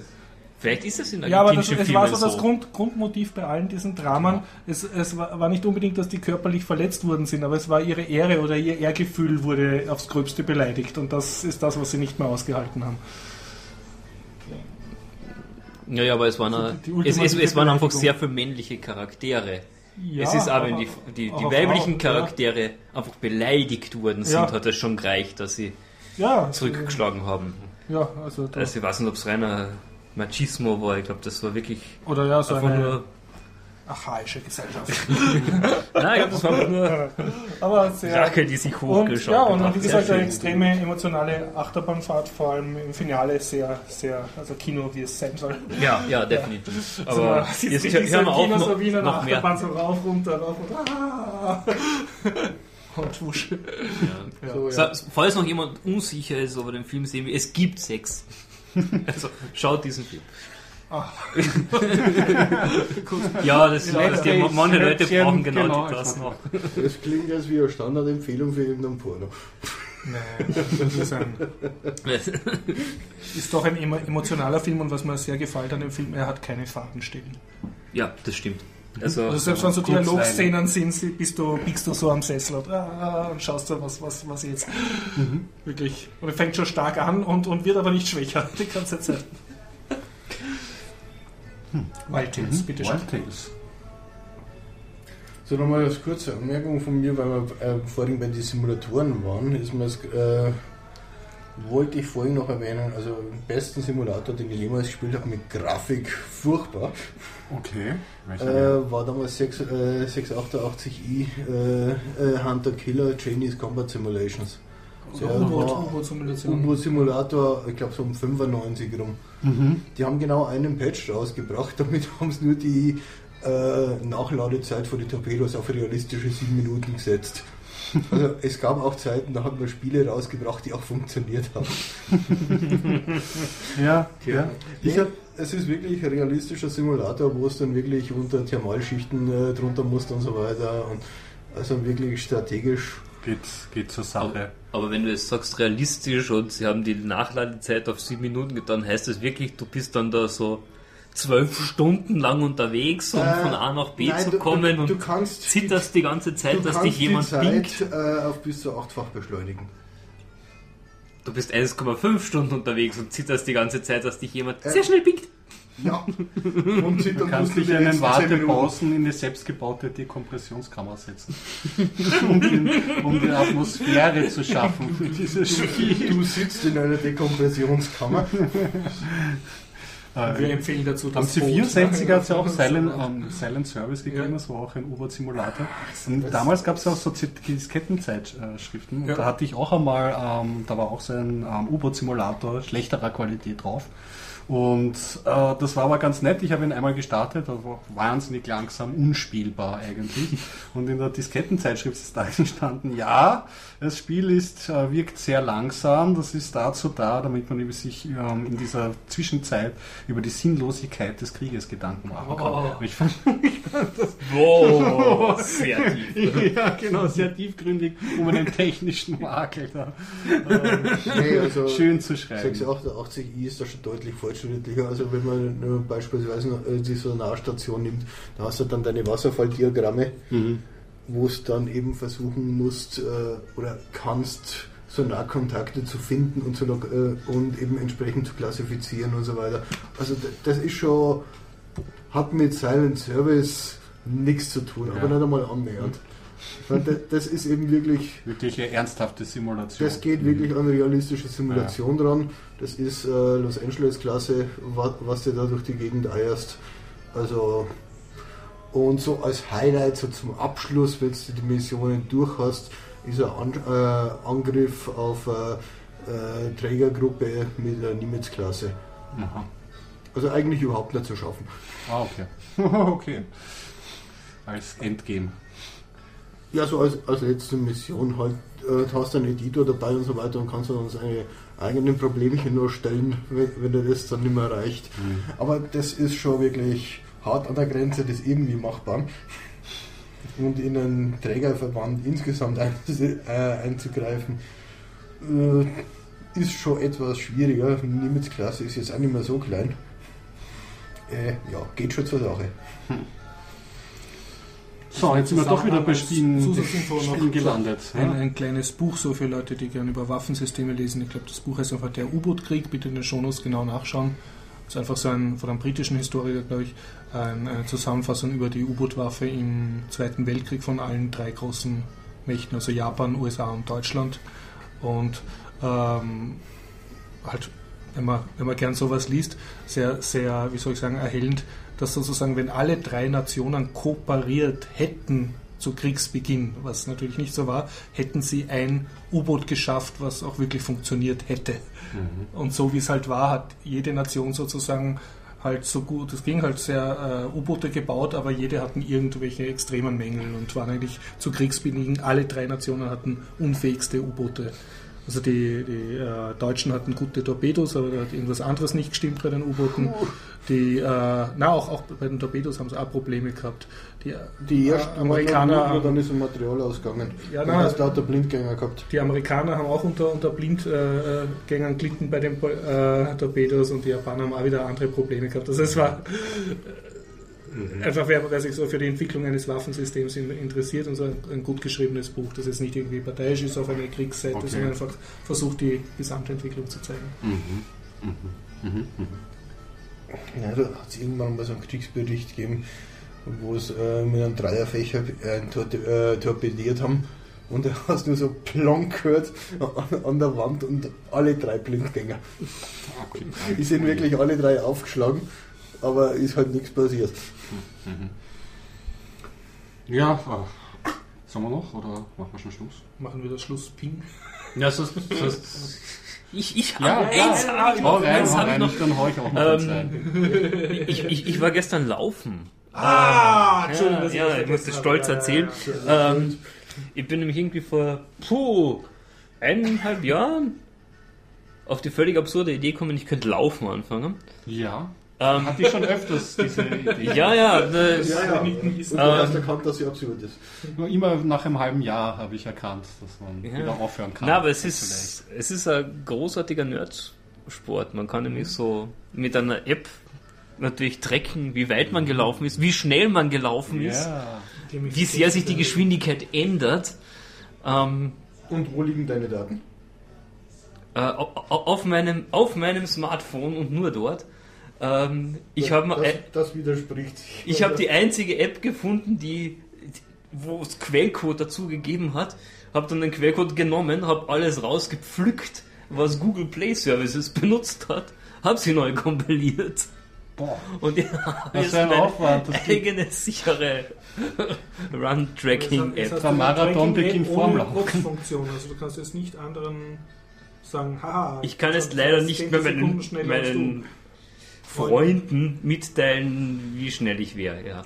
Ja. Ähm, Schade, ich mache das manchmal bei meinem Bruder. Das, haben das macht schon. Spaß. Ja, und ja, gestern habe ich es dann zusammengebracht, bei Laufen hilft mitzulaufen. 10 Kilometer, der Rainer Lös kommt der St. Anna Kinderkrebshilfe und dem Neunerhaus zugute. Also, was sollte- sinnvoller. Darf ich das wollen? Dein Rücken? Ach so, ja, und ich, ich habe am, am, am, Rücken ein äh, Biertaucher-Werbeplakat getragen. Yeah. Ich hatte also meinen ersten Sponsor. ähm, ja, was gibt es sonst so zu sagen? Das Wetter war wunderschön. Ähm, und es waren unglaublich viele Leute. Es waren, ich glaube, 5000 Anmeldungen oder so. Und es ist irgendwie ein sehr lustiges Event, ja. mit ähm, es ist immer fein, äh, wenn man schon etwas macht, wo man sich nicht ganz sicher ist, ob das nicht vielleicht absolut dumm ist, das zu machen, wie zum Beispiel in der Gegend herumzulaufen ohne Sinn, ähm, wenn dort tausend andere Leute sind, die den gleichen Schwachsinn machen. Ah, das ist natürlich motiviert. das motiviert, genau, ja. Was mich speziell fasziniert und auch 25 Euro Startgebühr zahlen dafür. Ja, genau, dann muss zahlen dafür, aber Du hast einen ich Sack sag mal für einen guten Zweck. Und über Sack, äh, ein, ein Sackerl bekommen, einen Ah, Startsackerl. sehr fein. mit einem Müsli-Riegel und diversen Gutscheinen. Ja, ich habe das letztes Jahr gemacht, aber nur die Quokenklasse damals. Ja, Nordic Walk. Ah, schon nicht schlecht. Nordic Walk kann man auch, ja. das war auch schon. Also die Konkurrenz war schon ziemlich hart. Also, na, das habe ich völlig. Ähm, mir ist völlig egal, wie schnell die anderen sind. Ich war auch irgendwo ganz knapp vor dem letzten oder so. Ich sag mal so, ich bin ganz gut gelegen, aber gegen einen 7,8er Schnitt oder so, da kommst du einfach nicht mehr an. Ich kann äh, berichten, ich war dem Douglas zujubeln und äh, der erste Läufer, der vom, glaube ich, 5 Kilometer Lauf ins Ziel eingelaufen ist, war barfuß. Also, Moderatoren Boah. sehr verblüfft. Ja, also vielleicht noch wegen den Zeiten. Also knapp hinter mir war der, der den war der erste vom Halbmarathon. Also von 20 Kilometer. Okay. Und ich habe 10 Kilometer gemacht, also ja.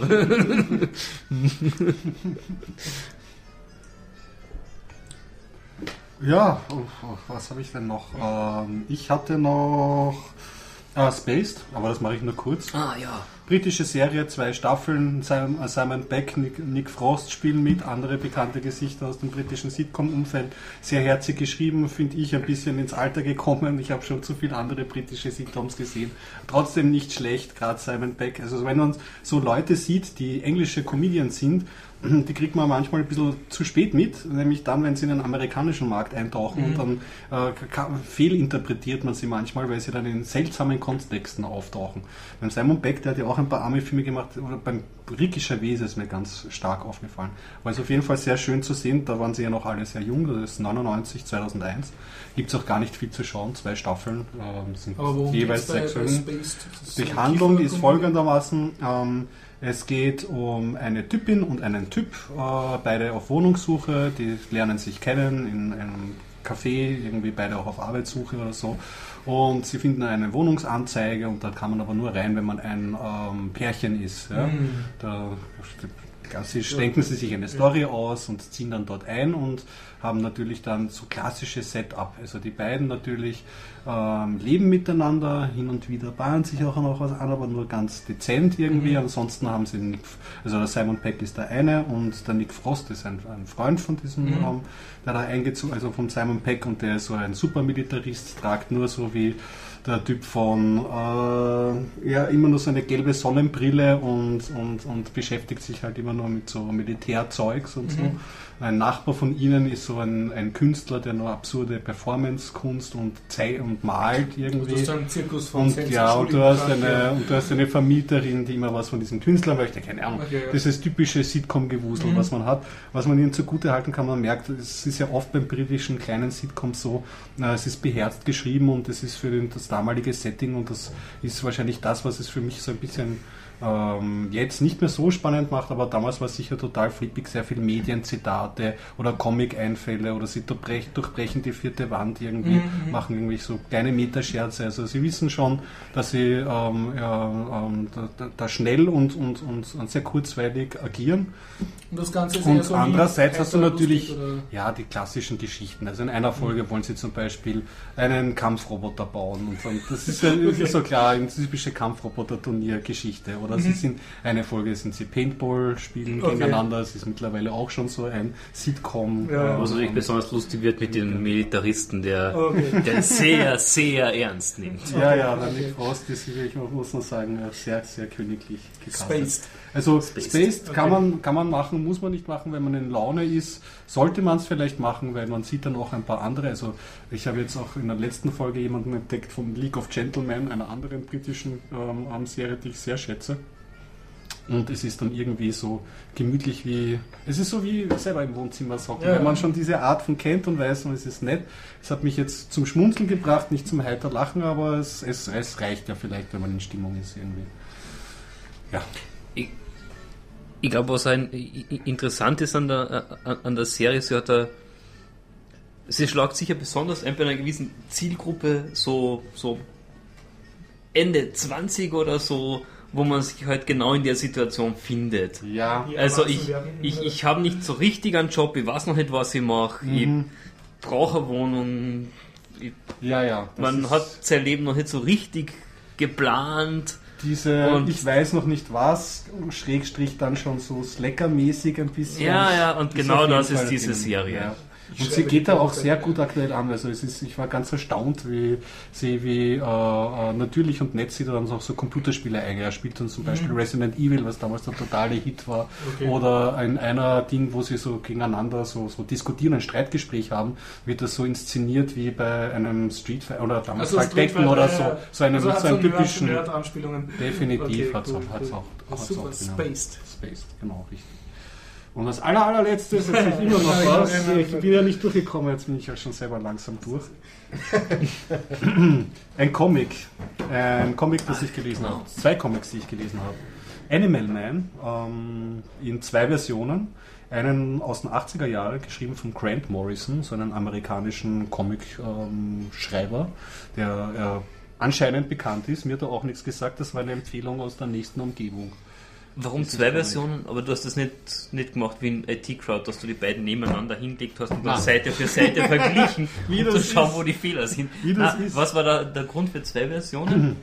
Also für mich, weil es mich dann interessiert hat, wie das jetzt bearbeitet wird, dieses Thema vom Animal Man. Aber generell ist so, das habe ich auch durch Lesen amerikanischer Comics festgestellt, ist es ja so, dass ähm, diese ganzen Comic-Helden gibt es ja schon seit sehr langer Zeit. Und das heißt, die werden nicht immer vom selben Zeichner und vom selben Autor betreut, mhm. sondern man denkt sich so zwischendurch, die sie entscheidet das, bei wem halt die Rechte liegen. Okay, das ist eine Figur, dieser Autor schreibt so einen gewissen Stil, das könnte gut dazu passen. Wir geben jetzt diese Figur für einen großen Story-Arc, für zwei, drei Jahre oder so, geben wir das diesem Autor. Und deswegen gibt es zum Beispiel Superman-Hefteln, die von ähm, Alan Moore geschrieben sind oder Batman-Hefteln, die von ganz anderen Autoren geschrieben sind. Also teilweise sind sie natürlich sehr streng, aber man kann davon ausgehen, dass bei amerikanischen Superhelden oftmal auch die Autoren so ähm, wechseln und dann ändert sich oft auch dann der Ton, was es recht spannend macht, weil dann hast du irgendwie einmal so den klassischen Comic-Helden, irgendwie Golden Age, irgendwie alles noch ungebrochen und unironisch und dann hast du im modernen Age von einem anderen Autor diesen Comic-Helden besprochen, der auf einmal ganz schreckliche Probleme hat und über den Sinn des Lebens nachdenkt. Ja. Und das ist beim Animal Man, den möchte ich herausgreifen, weil das vielleicht ein guter Einstieg ist, wenn man sich so mit amerikanischen Superhelden auseinandersetzt ähm, und der dann aber im Laufe der Entwicklung dieser großen Handlungsstrangs einen ziemlich äh, skurrilen, skurril abbiegt in der Handlung. Ja. Also der Animal Man, den gibt es schon seit 1965. Der Grant Morrison hat ihn in den 80er Jahren dann ähm, aufgegriffen für, weiß ich nicht, über 20 Bände oder so und hat das von Anfang bis Ende ähm, wegerzählt. Die Handlung ist, ähm, der Animal Man, ähm, wo er noch kein Animal ist, den nennt man die Genese eines äh, Superheldens, also wie ist er zum Superhelden geworden. Er geht halt, der Buddy Walker heißt er, im Wald spazieren, ähm, findet ein abgestürztes Raumschiff und bekommt dadurch Superkräfte. Also ganz originell, die Genese. Die Superkräfte, ja genau. Besser ist, er, er wurde von einer Spinne gebissen. Ja, genau. Radioaktiv, Also, radioaktive ungefähr Spinne. selbe, Also ich selbe will euch ja nicht enttäuschen, aber es gibt nur einen Superhelden und das ist Captain Bavaria. Captain Anui. oder, oder Alles Man. Da gibt es auch eine, eine andere Geschichte. Auf jeden Fall der Element Man, der hat, hat ähm, begrenzte Fähigkeiten. Er kann die super speziellen Fähigkeiten von Tieren in seiner Umgebung aufnehmen und das für 30 Minuten und dann ist es auch wieder vorbei. Und fliegen kann er immer, das ist die andere Regel. Fliegen kann er immer, Superkraft kann er für eine halbe Stunde von einem, ähm, von einem Tier aufnehmen. Ja. Auch weniger als eine halbe Stunde oder ist es dann immer genau 30 Minuten? Das wurde nicht Also kann er es auch wieder loswerden. Ich glaube, loswerden aktiv hat er es noch nicht versucht. Also das Tier muss schon in der Nähe sein. Also Das muss in der Nähe sein. Ja, ja. Das wird dann Stadt. auch thematisiert. Es gibt Superschurken, die darauf achten und ihn dann in, ähm, in, in, in ganz in Bunker reinstecken, wo überhaupt kein Tier in der Nähe ist. Ja. Dann Das muss er klingt irgendwie nach Flug des Pinguins. kenne ich nicht, den Flug des Pinguins, aber Hast du mal einen Pinguin fliegen gesehen? in der Fantasie schon sicher viele Mal. Unter Wasser fliegen. Das sollte das vielleicht dann nochmal die, Medika äh, die Medikation ändern. In, in, in Tux Racers gibt es ein Level namens Penguins Can Fly. Ah, Aber ähm, Okay, jetzt, also alles was er kann, ist die Kräfte von Tieren annehmen. Genau. Wie, ich weiß nicht, Nüsse vergraben? Was, was Das ist Nashorn kann halt irgendwie super zustoßen, Und das er sich dann in einen Nashorn oder er bleibt schon er selbst? Oder In was der ersten Version Nashorn? aus den 80er von Grant Morrison Ja. bleibt er relativ so wie er selbst. Also da bekommt er keine Er ist Abilities. nur stark wie Und er wundert sich auch darüber. Also er kann fliegen, kriegt aber keine Flügel. Ja? Oder er, er kann halt ähm, wahnsinnig weit springen, hat aber keine, keine Sprung. Ähm, Ding. Und es ist schon ein modernes Comic, beziehungsweise Silver Age modernes Comic, das fließt ja dann immer so ein bisschen über. Weil es spielt in einer Welt, wo Superhelden ähm, nichts Besonderes sind. Es gibt Ah. den Superman, es gibt den Batman, es gibt die Liga of the Superheroes. Die kommen alle vor auch, oder? Die kommen teilweise sogar vor. Und der Animal Man hat halt, weiß halt er selber auch, er hat jetzt nicht so das Spitzenpaket an Superkräften. Ja. Und er ist auch nicht der bekannteste. Seine Frau ist unzufrieden, er verdient nicht und er ist faul an seiner Karriere weiter zu basteln. Und es besteigt dann an dem Punkt an, wo er sagt, du, ich bastel jetzt wieder an meiner Karriere weiter, weil so unerfolgreich kann es nicht weitergehen, ich, ich mache jetzt wieder was. Und dieses Comic behandelt mehrere Themen, was zum Beispiel ein ganz starkes ist, er setzt sich gegen Superschurken natürlich ein.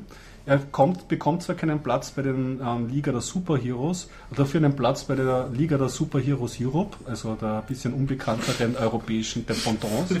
Er kommt, aber es kommt ganz gut rüber. Und er setzt sich für Tierrechte ein. Ah, okay. Als weil- Animal Man kann er das nicht mehr jagen gehen und so. Der Autor erklärt das auch. Der ist selber meint er irgendwie Peter-Anhänger und Tierrechte. Also er hat eine Mission und hilft den Tierrechten. Und das ist nicht uninteressant. Also beispielsweise werden dann so Alltagssituationen, Familie ist immer Thema bei diesem Comic. Ja. Und er wird halt Vegetarier und die restliche Familie Isst sagt naja, das kannst du uns jetzt nicht antun. Was isst man denn vegetarisch? Animal Man weiß das selber nicht. Sagt, naja, Soja oder so. So irgendwas. Also zum Beispiel diese Problematik hat er. Und auch auf der anderen Seite bei den Superbösen, die sind halt auch eher tragische, skurrile Persönlichkeiten. Es gibt zum Beispiel jemanden, der wollte Superheldenkräfte haben, hat einen Meteor angefasst und ist dann draufgekommen, er hat den, den Touch des Todes bekommen. Und Oh. jeden, den er anfasst, der stirbt. Und ja, da hat ihn seine Frau mal dann verlassen. Sein Hund ist gestorben, weil er das ausprobiert Oh mein Gott. Ja, ist, und, und er war, es ist dann wirklich ein trauriger Charakter, weil er hat gesagt, eigentlich wollte ich gut sein, aber naja, dann war ich halt böse und dann bin ich halt zu diesem Schurken geworden irgendwie. Und dann äh, geht er mit seinem Buddy rum und, und macht Superschurkigkeiten, die aber auch irgendwie blöd sind, weil er zum Beispiel ganz kaputte Kampfroboter hat. Und dieses Brechen dieses Genres, was während dem Silver Age oft gemacht wird, das ist nicht das einzige. Das Comic, und da beginnt der Spoilerbad, also Leute, die jetzt äh, das lesen wollen, vielleicht dann langsam, ich werde es aber milde halten, es wird sehr existenzialistisch und es wird eine Ebene aufgemacht, wo der Animal Man draufkommt, und jetzt wird es wirklich langsam wirklich ein bisschen sehr spoilerig, dass er vielleicht ähm, nicht seine Welt die reale Welt ist. Dass er vielleicht eine Comicfigur sein könnte. Oder sowas in der Richtung. Okay. Und dann wird das Ganze überhaupt seltsam. Und das war jetzt schon im Original von. das war im 1984. Original, ja. Und man merkt so richtig, der Typ, der das geschrieben hat, der will es dann wichtig, wirklich wissen. Also der dekonstruiert diesen armen Animal Man auf dermaßen böse, aber auch, auch auf, eine, eine, eine, auf eine Weise, die einfach auf das ganze Genre zurückblickt, weil er begründet dann auch alles irgendwie. Also man kriegt dann noch mit, so irgendwie das goldene Zeitalter der Comics wird vorbei, das wird doch so verbalisiert und bei den neuen ist es halt so, dass die jetzt mehr gebrochener sind und dass die jetzt auch so Selbstawareness vielleicht hinzubekommen, genau. Und das hat mich schon sehr fasziniert, weil einerseits hast du diesen ein, ein. Genau richtig, zweitens diesen Zeitkontext, das ist äh, Animal Rights. Also zum Beispiel, er hilft auch einer, einer so einer Animal-Gruppe, ja, und im letzten Augenblick, wo sie irgendwelche Laborratten befreien oder so, sagt der eine, naja, jetzt brennen wir das schon noch nieder, irgendwie, das ganze Gebäude. Und der Animal Man dann schon so, uiuiui, das weiß ich nicht, ob ich das als Superheld ist, das aber nicht so klasse und liest du am nächsten Tag der Zeitung Leute schwer verletzt. Und die Frau sagt dann, naja, und wie gut bist du dann eigentlich noch? Also ganz die Problematiken, die eigentlich dann so real auftreten können. Ja. Also das ist auf jeden Fall die große Empfehlung. Und dieses Comic hat man, das war die große Überraschung, vor zwei, drei Jahren, einem jetzt ähm, bekannten Comic-Autor gegeben, dem Jeff Lemire, das ist ein Kanadier. Der Sweet Tooth, ähm, das haben wir schon in einem früheren Bierbaucher-Podcast mal besprochen, ein sehr gutes Postapokalypse-Comic, hat er geschrieben und ist bekannt für einen sehr stimmungsvollen, melodischen Ton in seinen Comics und so. Und den habe ich die ersten 29 Teile jetzt auch gelesen und muss sagen, ja, also wenn man das Originalcomic kennt, er geht sehr behutsam mit der Reihe um und er greift auch einige Ideen in, auf seine Weise auf vom alten Comic, also auch ein bisschen wird. Allerdings ist es sehr viel klassischer Superhelden, also da ist eher so eine Großkampfstory, dass es drei Parteien gibt. The Rod, das ist irgendwie so die Todespartei, the, the, The Red, das ist, sind die Leute, alles was Leben ist, alles was fleischlich ist. Und die Green, da gehört das Swamp Thing dazu, also alles was Natur ist. Und diese drei Parteien, die fechten einen ewigen und relativ sinnlosen Kampf aus. Und das kann man lesen und es hat mir auch Spaß gemacht und ich kenne den Ton oder so, aber ich kann vollkommen verstehen, wenn das jemand liest und sagt, das ist eine ganz normale Superheldengeschichte. Taugt mir jetzt dann auch nicht so. Aber so viel zu den zwei Comics. Fertig. Cool.